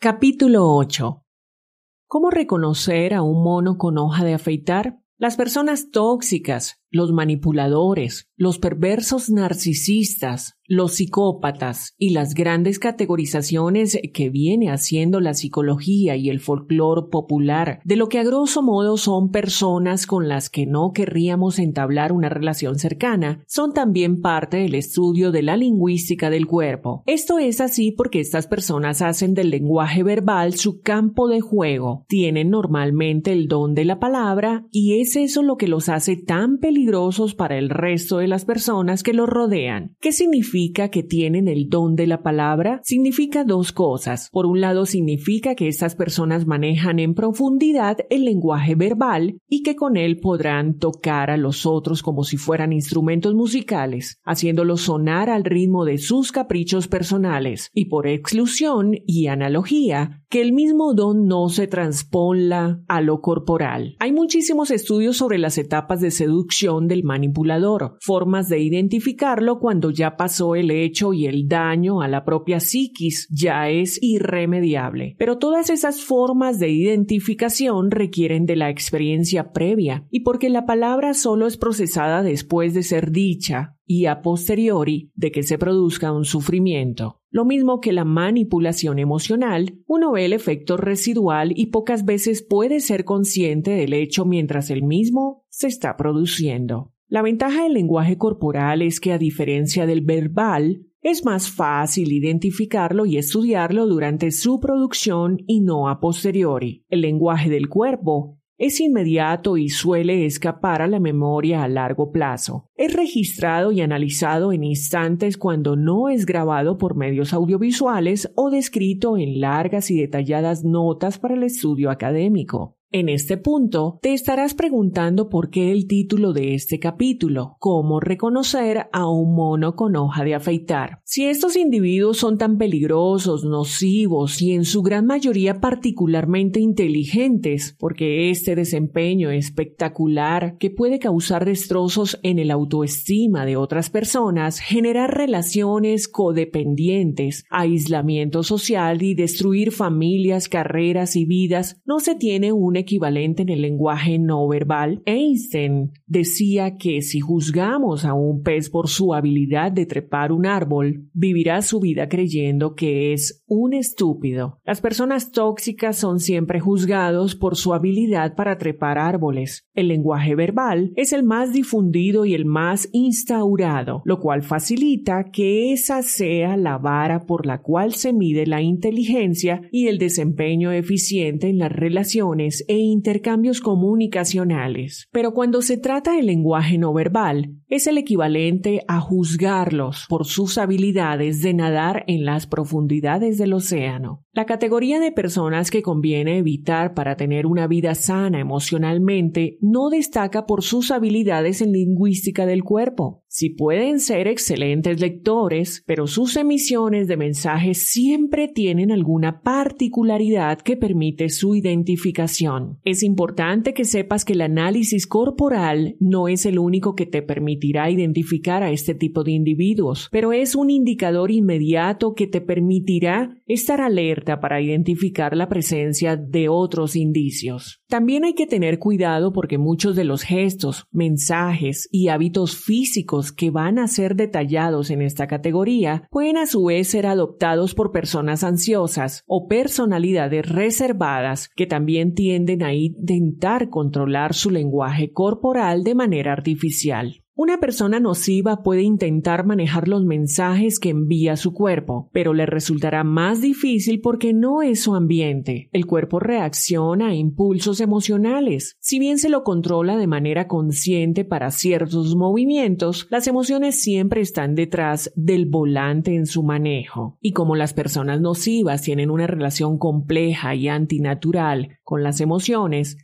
trasladan eso a sus reacciones físicas y a los mensajes corporales que emiten. La identificación de un individuo nocivo o un depredador humano deben hacer, como cualquier lectura, de un análisis global entre sus mensajes verbales y no verbales. Además de una íntima disesión de los efectos emocionales que tienen en nosotros. Pero estos signos de advertencia deberían ser siempre escuchados por encima de los mensajes verbales que proyectan falsa seguridad. Los nocivos usan a las otras personas como objetos, por lo cual no ven ninguna contradicción en la manipulación verbal que realizan de manera constante y su cuerpo estará en sintonía, no con lo que dicen, sino con la tranquilidad que les da al realizar esta manipulación. Una persona que miente esporádicamente, que quiere salirse con la suya en una conversación en particular a cualquier costo que necesita ganar un argumento por razones que no son solo el ensalzamiento de su propio ego, no será una persona nociva ni un depredador humano, solo estará teniendo un comportamiento nocivo y ventajista por una necesidad o situación puntual. Pero hay ciertas corporalidades que compartirán las personas de esta categoría y que te permitirán estar alerta a lo que salga de sus bocas, porque la advertencia no verbal es algo de lo que no pueden desprenderse. Actitud. Son abnegados y románticos en exceso, pero sin que eso les modifique el cuerpo. Esta característica pertenece a la llamada fase de seducción, y si bien engloba un conjunto de comportamientos, también tiene su raigambre en lo corporal. Cuando un individuo con las características de persona tóxica hace a alguien su foco de atención, lo hará sentir el centro del universo. No será un romance, natural y paulatino, sino que será una explosión abrumadora de gestos destinada a hacer bajar la guardia de su víctima y a alzarse como un ser perfecto. Todos tratamos de vernos mejor en las etapas iniciales de una relación, pero la persona tóxica lo hará con un nivel antinatural de narcisismo, a lo que hay que estar atentos. Es una que la corporalidad no acompañará estas muestras deliberadas de atención. Ya vimos las características del desinterés en el cuerpo, los pies que apuntan hacia otro lado, los cuerpos que se alinean en direcciones contradictorias con los dichos, entre otros. Esto se manifestará mientras que el lenguaje verbal estará gritando interés. Mientras que estos individuos realizan acciones constantes para sobresaturar de atenciones y afecto a su foco de atención, físicamente no demuestran un interés genuino, porque tienen un nivel de energía superior al resto de las personas que les permite focalizarse en una persona sin invertir emocionalmente. En cuanto a su forma de hablar, proyectarán más la voz y tendrán gran control de los tonos comunicacionales. Como mencioné en la introducción de este capítulo, tienen el don de la palabra y dentro de su dominio son reyes y reinas. Manejan herramientas retóricas, entonaciones, chantajes emocionales y diferentes formas de manipulación verbal, pero es probable que haya momentos donde esta proyección de la voz se eleve sin razón aparente. La emoción más familiar para estas personas es la rabia, la cual puede infiltrarse incluso por sobre su excelente control vocal. También serán personas con una actitud altanera y exigentes en cuanto a que los demás se acomoden a sus preferencias. Por ejemplo, al momento de saludar, nunca renunciarán a su altura, haciendo que los otros se tengan que agachar o estirar para poder saludarlos. No variarán su paso para compasarse al andar de otra persona, ni tendrán en consideración la seguridad del otro. Comportamientos de acción. Las personas dañinas no serán solo las que buscan manipularnos, sino que también quienes lastiman con esos comportamientos desgastantes que van dañando la psiquis y cansando las relaciones. A veces es una cuestión de falta de atención, de desgaste por la vida cotidiana, pero estas acciones van causando un daño y cuando se suman a las características antes nombradas son un mayor indicativo de que estamos en presencia de un mono con hoja de afeitar. Los gestos y sonidos de desprecio son algo que está entre lo verbal y lo no verbal, porque no son palabras, pero tienen un claro mensaje de burla. A veces cuando se hace un comentario la respuesta con un sonido resulta despectiva los tonos de voz agresivos o pintados con desprecio en presentaciones y respuestas. Esto se agrava en categorías y ocurren en situaciones públicas o donde testigos sean personas que valoren al interlocutor que la persona tóxica busca minimizar. El trato grosero puede verse claramente en la verbalidad y es una característica de este tipo de individuos. Que así como pueden ser lo más dulce del mundo, no tienen filtro social para el vocabulario que usan y tienden a la agresividad verbal. No usarán por favor, gracias, ni serán capaces de decir perdón o lo siento. También emitirán sus pedidos con tono de orden. Y también hay una agresión en el manejo de los objetos. Al pedir un objeto que estas personas tienen cerca, si conseguimos que acepten facilitarnos algo, nos lo tirarán de manera despectiva. Lanzamientos de objetos imposibles de atrapar o tirarlos con asco, como si lanzaran un hueso a un perro. Corporal. La corporalidad de estas personas puede confundirse con la de las personalidades reservadas o personas con ansiedad social, porque tienden a tener movimientos corporales más discretos. No gesticulan con las manos al hablar, a menos que sea de manera agresiva, y tienden a ser reservados con su lenguaje corporal. ¿Por qué es esto? Porque subconscientemente saben que el lenguaje no verbal es su falencia y no están cómodos evitando mensajes con este tipo de lenguaje. Prefieren llevar al interlocutor a la plática verbal, donde ellos tienen la ventaja. Mientras hablan tienden a quedarse quietos o solo evitar mensajes agresivos. Su postura natural es con el cuerpo erguido rígido y altivo, no descienden al nivel de los demás. También sus cuerpos están siempre en tensión, porque como dijimos anteriormente, la rabia es la emoción que más manifiestan y suelen reprimirla con voluntad de acero para que no se note a menos que decidan exponerla. Esto hace que su cuerpo esté rígido, carente de fluidez en sus movimientos. Exceso de control. Cuando se trata de personas que buscan controlar a las demás, lo primero que intentan controlar es su propia corporalidad, pero eso no significa que lo consigan. Darán una impresión de trabados. Quizás sí impongan una figura de autoridad, pero no parecerán orgánicos en sus movimientos carecerán de fluidez y naturalidad. Si los observamos ignorando sus palabras que bailan y si tienen gran fluidez, sus cuerpos están tiesos y bajo control, como si tuvieran miedo de lo que pudieran expresar sin su consentimiento. Este exceso de control es natural, pero también deja filtrar las características que desarrollaremos a continuación. La tensión muscular también puede ser síntoma de una persona bajo mucho estrés. Por eso es que ninguna de estas características es individual, sirve para indicar una persona perjudicial para las demás. Es el conjunto y la suma de lo que haga con el lenguaje verbal lo que permitirá su identificación, pero las señales corporales pueden dar una advertencia temprana para estar más atento a los mensajes dichos en voz alta y su efecto en la propia psique y salud emocional.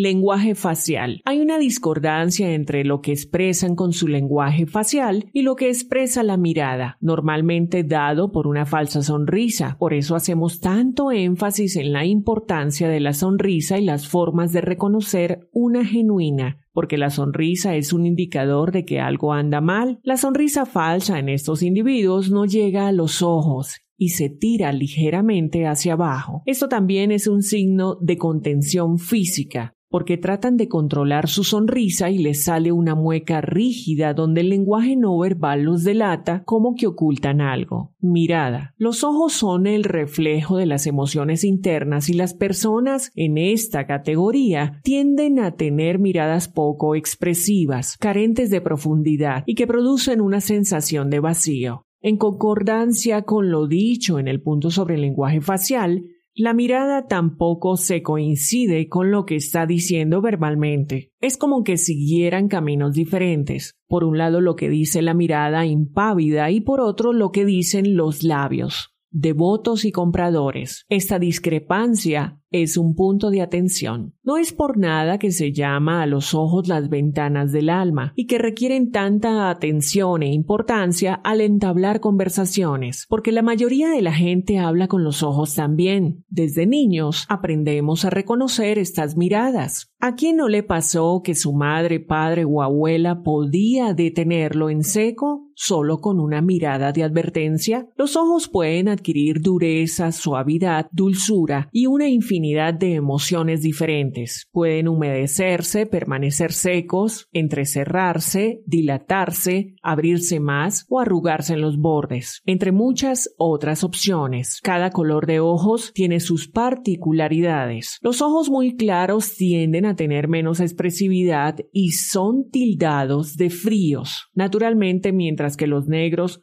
son ojos más misteriosos, porque resulta difícil el estado de la pupila dentro de la iris. También hay ojos que se ven afectados por el clima y cambian de color, pero las lecturas se hacen igual sin importar la coloración del iris. Cuando hablamos de personas patológicamente dañinas, debemos estar atentos a que los ojos no son expresivos.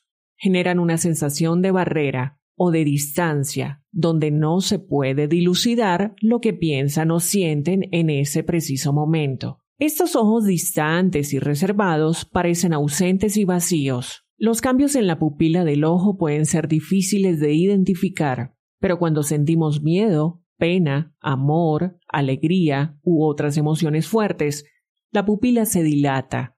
Los cambios de tamaño de la pupila la expansión y contracción deben acompañar el despliegue de emociones volcadas en el lenguaje verbal, si no, hay algo mal en la persona.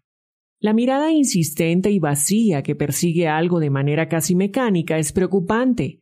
Indica una personalidad fría y calculadora focalizada en algo de su interés. También cuando las personas miran constantemente por encima de uno, es indicativo de que no le prestan una atención como personas, sino como un objeto.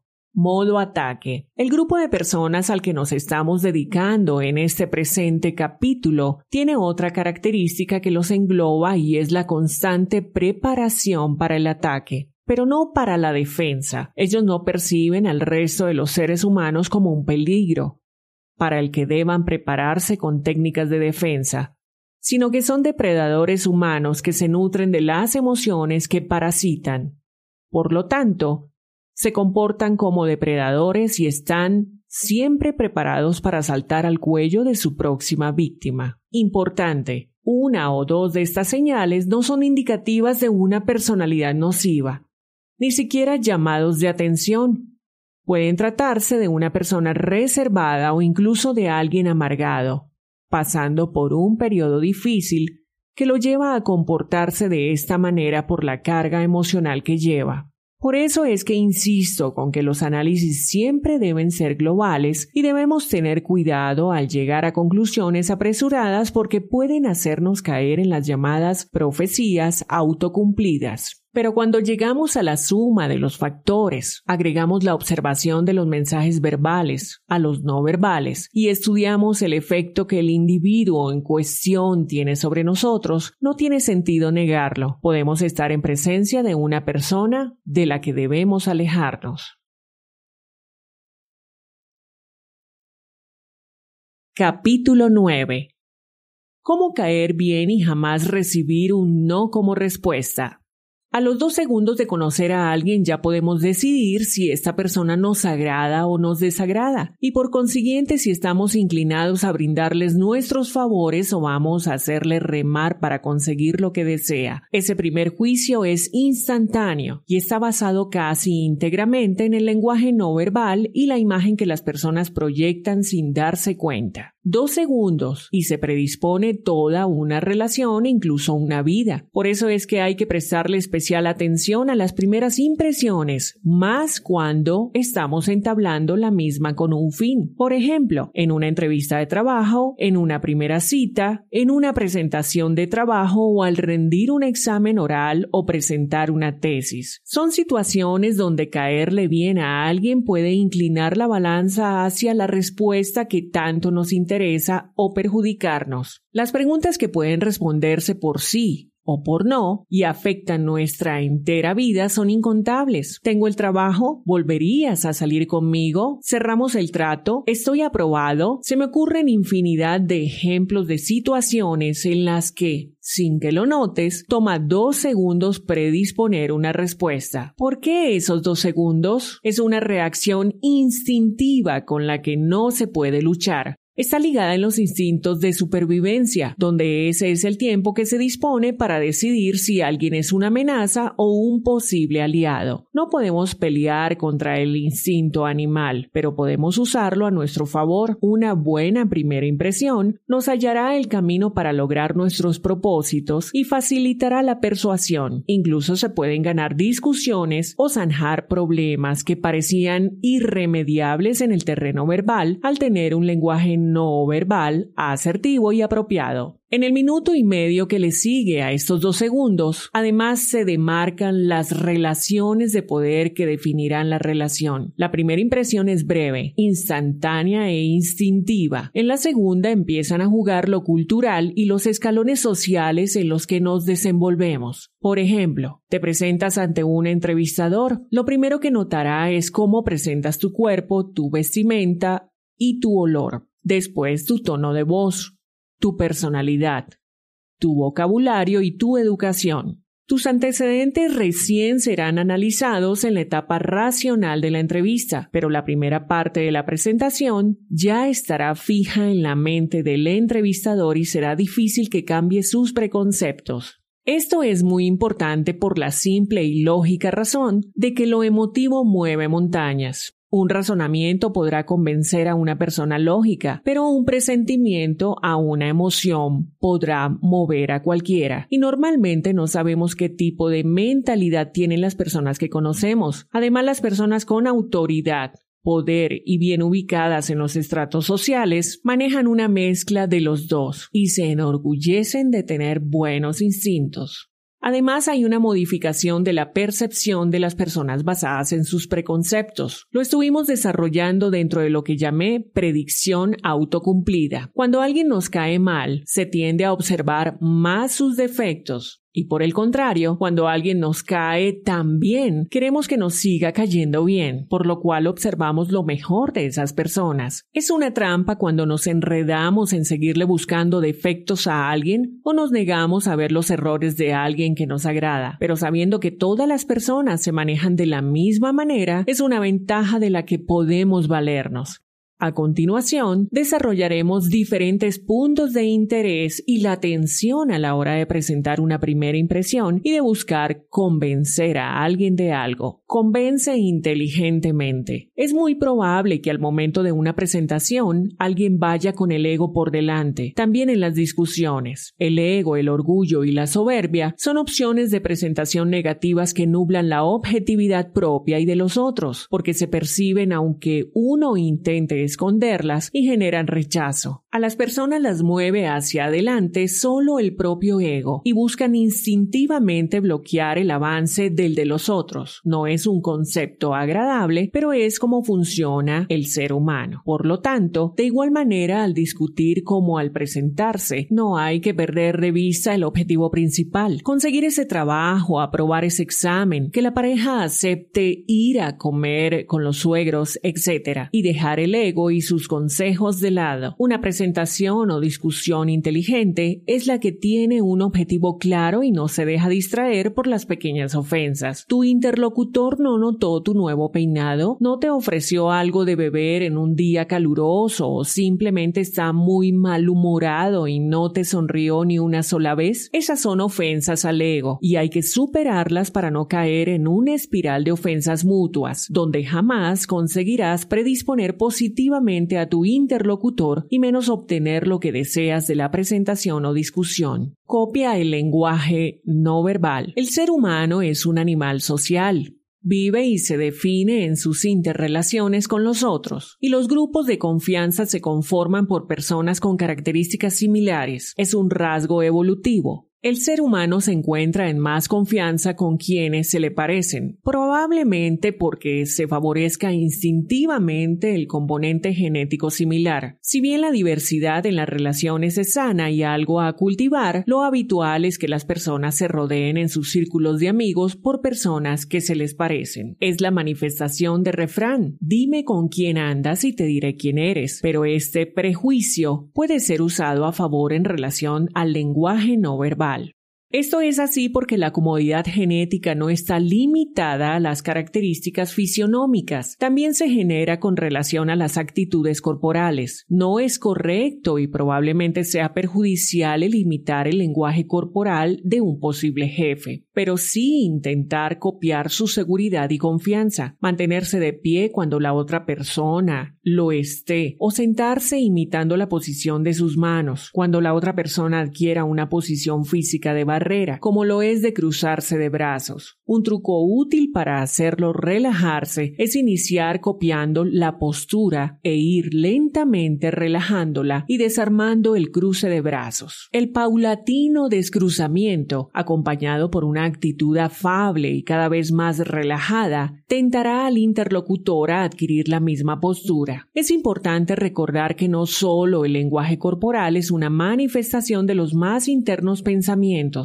sino que un cambio en la postura del cuerpo puede generar una influencia en las emociones subyacentes. Intenta el siguiente experimento. Cruza los brazos muy apretados al cuerpo, junta las piernas y frunce el ceño. Luego di no, con el tono de voz que te salga más natural. A continuación, separa los pies en una actitud relajada, extiende los brazos como para dar un abrazo gigante y muestra las palmas hacia adelante. Sonríe y relaja el rostro y di no, con el tono de voz que resulte más natural a la postura adoptada. ¿Puedes notar una diferencia? Mientras que una postura fortifica la negativa, una la dificulta. Conseguir que el interlocutor vaya relajando su lenguaje no verbal es un paso a la dirección de influenciar su pensamiento y la fuerza emotiva con la que se aferra a su postura. También el lenguaje no verbal se extiende a los silencios por lo cual es preferible no hacer un monólogo si nuestro interlocutor es puntual y preciso en su forma de expresarse. Es parte de construir un terreno donde se sienta afinidad. Además, es de suma importancia respetar la proxemia, con la otra persona. Si buscamos acoplarnos a sus gustos para que la presentación sea exitosa, no podemos dejar de prestar atención a la distancia que nuestro interlocutor nos presenta. Los avances en la dirección de generar más confianza,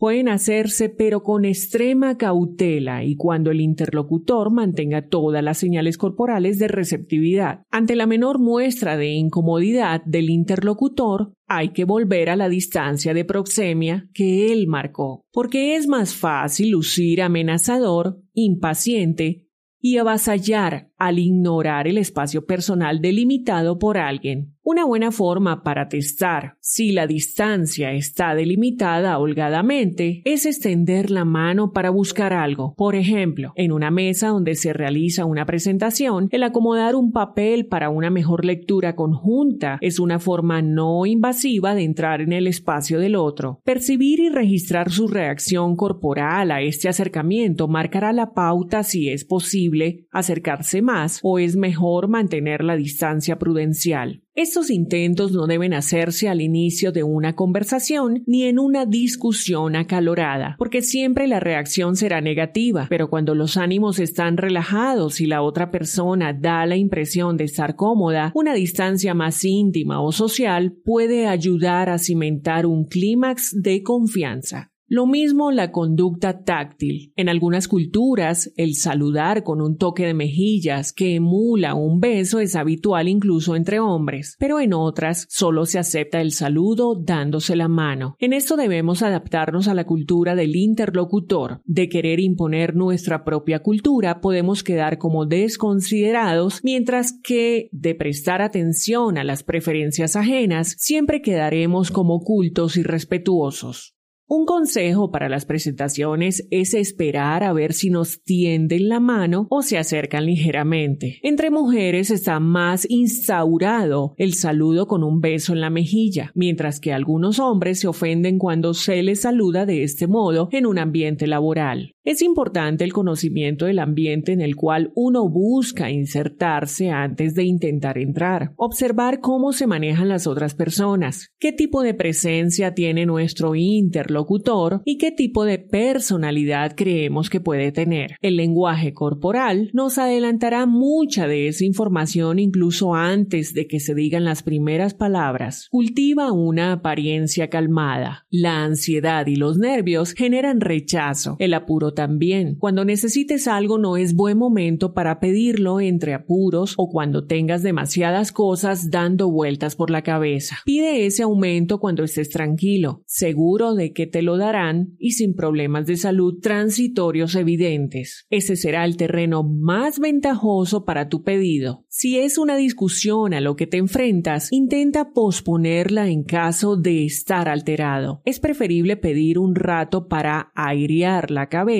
que arrancar un intercambio de opiniones en menos que óptimas condiciones, porque acabarás perdiendo la discusión. También es importante mantener la calma durante la discusión. Un ataque o comentario agresivo activará el sistema de defensa del ego del interlocutor y lo pondrá a la defensiva, convirtiendo lo que puede ser una discusión beneficiosa para ambos en una pelea de ladridos donde ninguno se escucha y solo buscan plantar su bandera más alta de la del adversario. Escucha activamente. Lo que el otro dice es tan importante como el propio argumento o incluso más porque es la base sobre la cual se deberá afianzar lo que vas a decir después. Nunca finjas escuchar, al contrario, escucha activamente y presta atención al lenguaje verbal y al no verbal. Así como tienes una necesidad dentro de la discusión, el otro también tiene la suya y necesita plantear su propio punto de vista y poder expresar lo que piensa y siente. No todas las discusiones tienen un ganador único. A veces las concesiones se pueden hacer y no son excluyentes, especialmente en relaciones de pareja o afectivas. En relaciones laborales o profesionales es más normal que los puntos de choque no sean negociables, pero a veces se pueden armar intercambios beneficiosos para ambas partes al escuchar activamente al otro. No escuchar lo que el otro dice es como lanzarse a cruzar un territorio extenso sin haber consultado un mapa ni saber si será escarpado o llano, un mar o una selva, mientras que escuchar al otro es saber a dónde nos dirigimos y qué tipo de terreno debemos cruzar para llegar a puerto. Quiero que imagines la posibilidad de emprender un viaje. ¿Te animarías a zarpar sin tener idea del destino, clima, ecosistema o posibles imprevistos del viaje? Quizá existan las personas aventureras que desean simplemente lanzarse a explorar el mundo, pero en cuestión de discusiones, ese mismo arrojo resulta siempre contraproducente. Lo más probable es que estas personas que no investigan o escuchan terminen naufragando o preparando ropa de invierno en pleno verano. Tómate tu tiempo cuando discutas.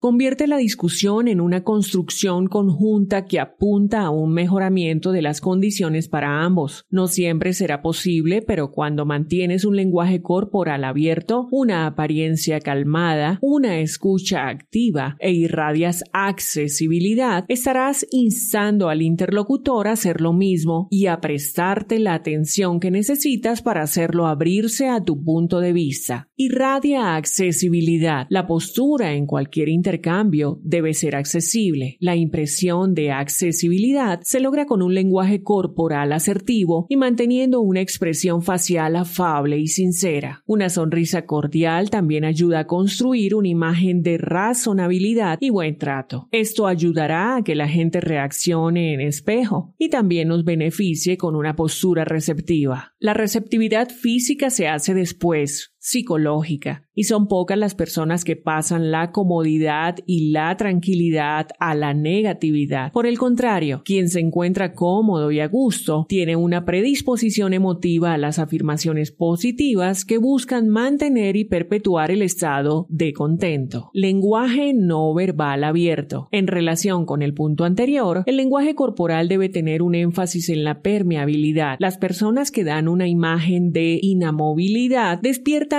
esta misma postura en los demás. Por lo tanto, es importante que mantengas una imagen de escucha activa y de apertura a lo que te dicen. No basta con escuchar al otro, Esta escucha debe notarse en el lenguaje verbal. Evita tapar la boca, tocar tus oídos, cruzarte de brazos o encorvar la espalda. La postura ideal es relajada, con un cuerpo derecho y tratando de no emitir mensajes corporales de cierre o de barrera.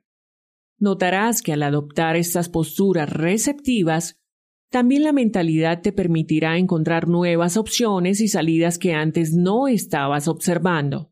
El arte de obtener siempre un sí a nuestros argumentos es desprenderse del ego y tener en mente la guerra y no la batalla individual. Si logras manejar estos elementos serás un gran negociador y podrás conseguir que tus interlocutores sean siempre receptivos a tus argumentos y pedidos, obteniendo mejores resultados y haciéndote de una gran lista de contactos que te valoran por tu trato. Incluso si mantenemos firme nuestra postura inicial de convencer al otro de manera inteligente, a veces descubriremos que en perder una batalla puede hallarse la forma de ganar la guerra, porque hay contactos que valen más por lo que representan y con quienes pueden conectarnos que por su poder de decisión directo. El llevarse bien con las personas apropiadas es también un uso del lenguaje no verbal y descubrir con qué tipo de personalidades tenemos mayor afinidad es otro pero no podremos aprovechar estos beneficios si cerramos nuestro lenguaje corporal. Una expresión abierta a las posibilidades es imprescindible para que las mismas se presenten. Mantén la calma. No importa si la discusión se torna frustrante, que sientas que tus objetivos se distancian y se vuelven inalcanzables, jamás pierdas la calma y mucho menos te enojes. El demostrar rabia o enojo hará que pierdas toda posibilidad de lograr tus objetivos porque estarás atacando al ego de tu interlocutor y él reaccionará en igual medida, cerrándose en su decisión y privándote de toda vía de negociación. A veces cuando tenemos que conocer a alguien las circunstancias no son las ideales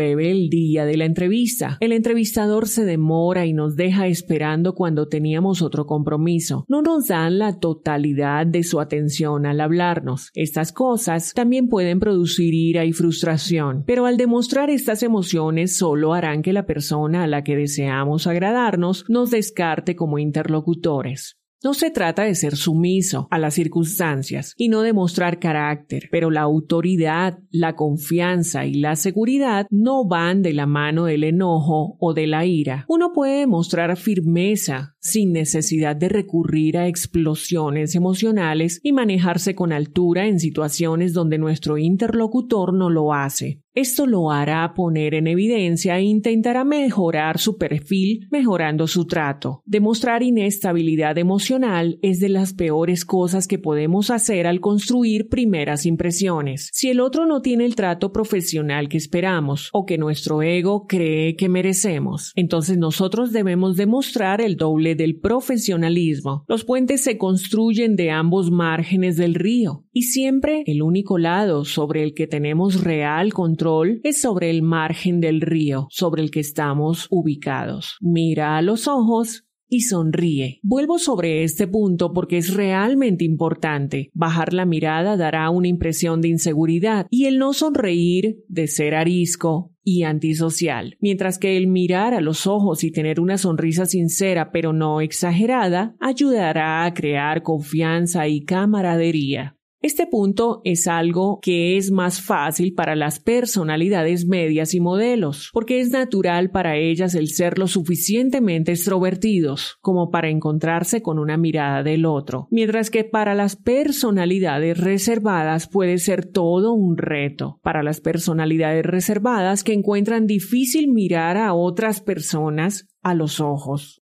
Un buen truco es fijar la vista en un punto imaginario a la mitad de la frente del interlocutor. De esta manera, creerán la impresión de estar mirándolo a los ojos y de sostener la mirada del otro, sin la incomodidad que les genera el tener que fijar la vista en otros ojos. No levantar la voz. En cualquier discusión, el tono de la misma se construye de a dos. Pero si uno de los integrantes cree que para ser escuchado tiene que gritar, denota que sus argumentos carecen de fundamento. El subir el volumen nunca hará que se escuche más lo que dices. Por el contrario, prueba bajar el volumen para hacer que el interlocutor tenga que acercarse a una distancia más íntima. Eso lo relajará e influencia subconscientemente en la forma en que te percibe, permitiendo que tus argumentos sean más escuchados que al gritar, no proyectar amenaza. Nunca hay que confundir seguridad con agresividad. La seguridad es como nos planteamos como individuos. La amenaza, un deseo de avanzar por sobre el otro. Lo primero implica confianza en el manejo de nuestro territorio y espacio. Y lo segundo puede manifestar todo lo contrario, porque quien amenaza a los otros subconscientemente se siente amenazado e inseguro. Esto se observa bien en los animales. Muchos perros son etiquetados de agresivos cuando en realidad son inseguros. Y como consideran todo un ataque, están siempre en posición amenaza a los demás. Para convencer y dar una primera buena impresión es necesario demostrar tranquilidad y seguridad, lo cual queda anulado al dar una imagen amenazante. La seguridad es confianza y las personas con confianza no necesitan avanzar por sobre los otros para probar sus puntos. Están firmes y seguros en sus convicciones. Obsérvate.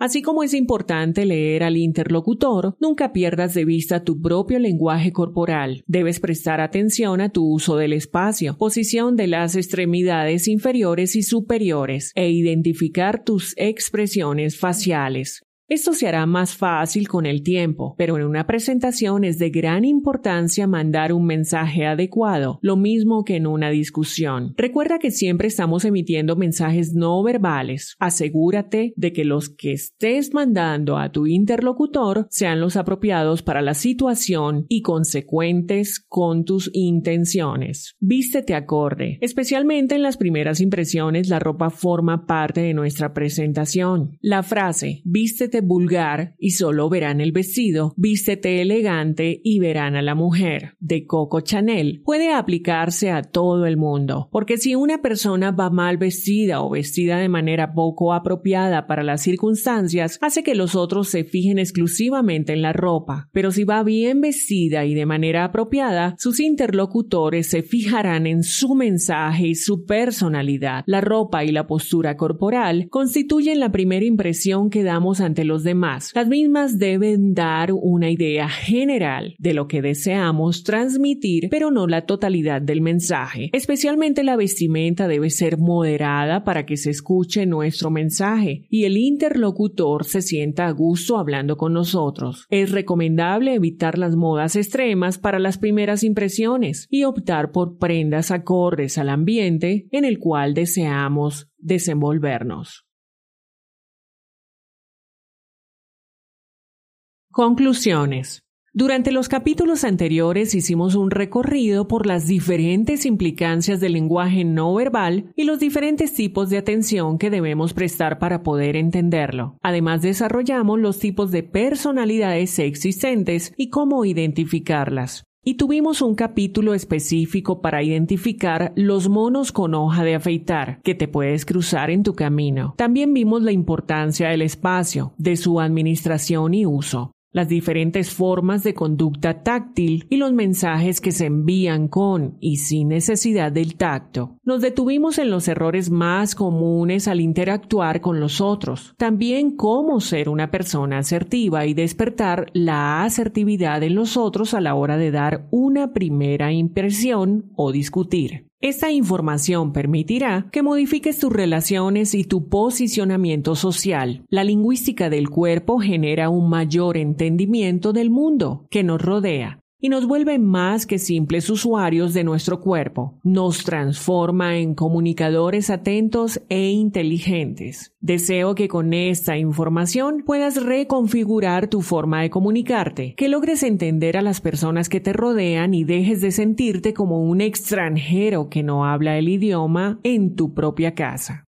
Es un camino transformador pero lleno de beneficios a nivel afectivo, laboral y social. Las personas que triunfan lo hacen porque conocen su propio lenguaje corporal y saben leer los mensajes no verbales en los otros. Sun Tzu, antiguo filósofo y estratega chino, decía que las oportunidades se multiplican a medida que se aprovechan. Y nada abre más oportunidades que el aprender un nuevo idioma, más si este es universal. No existe en el mundo un lenguaje más extendido que el no verbal, porque como estuvimos viendo y salvando las diferencias culturales, es algo inherente a la especie humana. La lingüística corporal es una oportunidad de abrirse camino en el mundo, de ganar aliados y alcanzar nuevas posiciones. Cuando empecé a introducirte en este mundo, te conté la anécdota de mi consultante que nunca conseguía quedar en las entrevistas laborales porque se tapaba la boca. Ella tomó muy en serio el trabajo sobre su propio lenguaje no verbal y el de los otros. Y hoy no solo trabaja en la empresa en la que quería entrar, sino que tiene un puesto de gerencia y siempre trabaja con los empleados a su cargo teniendo en cuenta los mensajes no verbales que ellos le dan. Dice que su mundo cambió y que fue como activar el sonido de una película que creía erróneamente era de cine mudo. Los actores de su vida empezaron a tener diálogos y cambió por completo la complejidad del mundo que la rodea, pero también ella comenzó a entenderlo y a moverse como pez en el agua. Todos tenemos el talento para entender el lenguaje no verbal. Es instintivo. Pero la vida en sociedad, la cultura, el continuo bombardeo de mensajes verbales y de palabras escritas hacen que la mayoría de las personas tengan esos instintos adormecidos.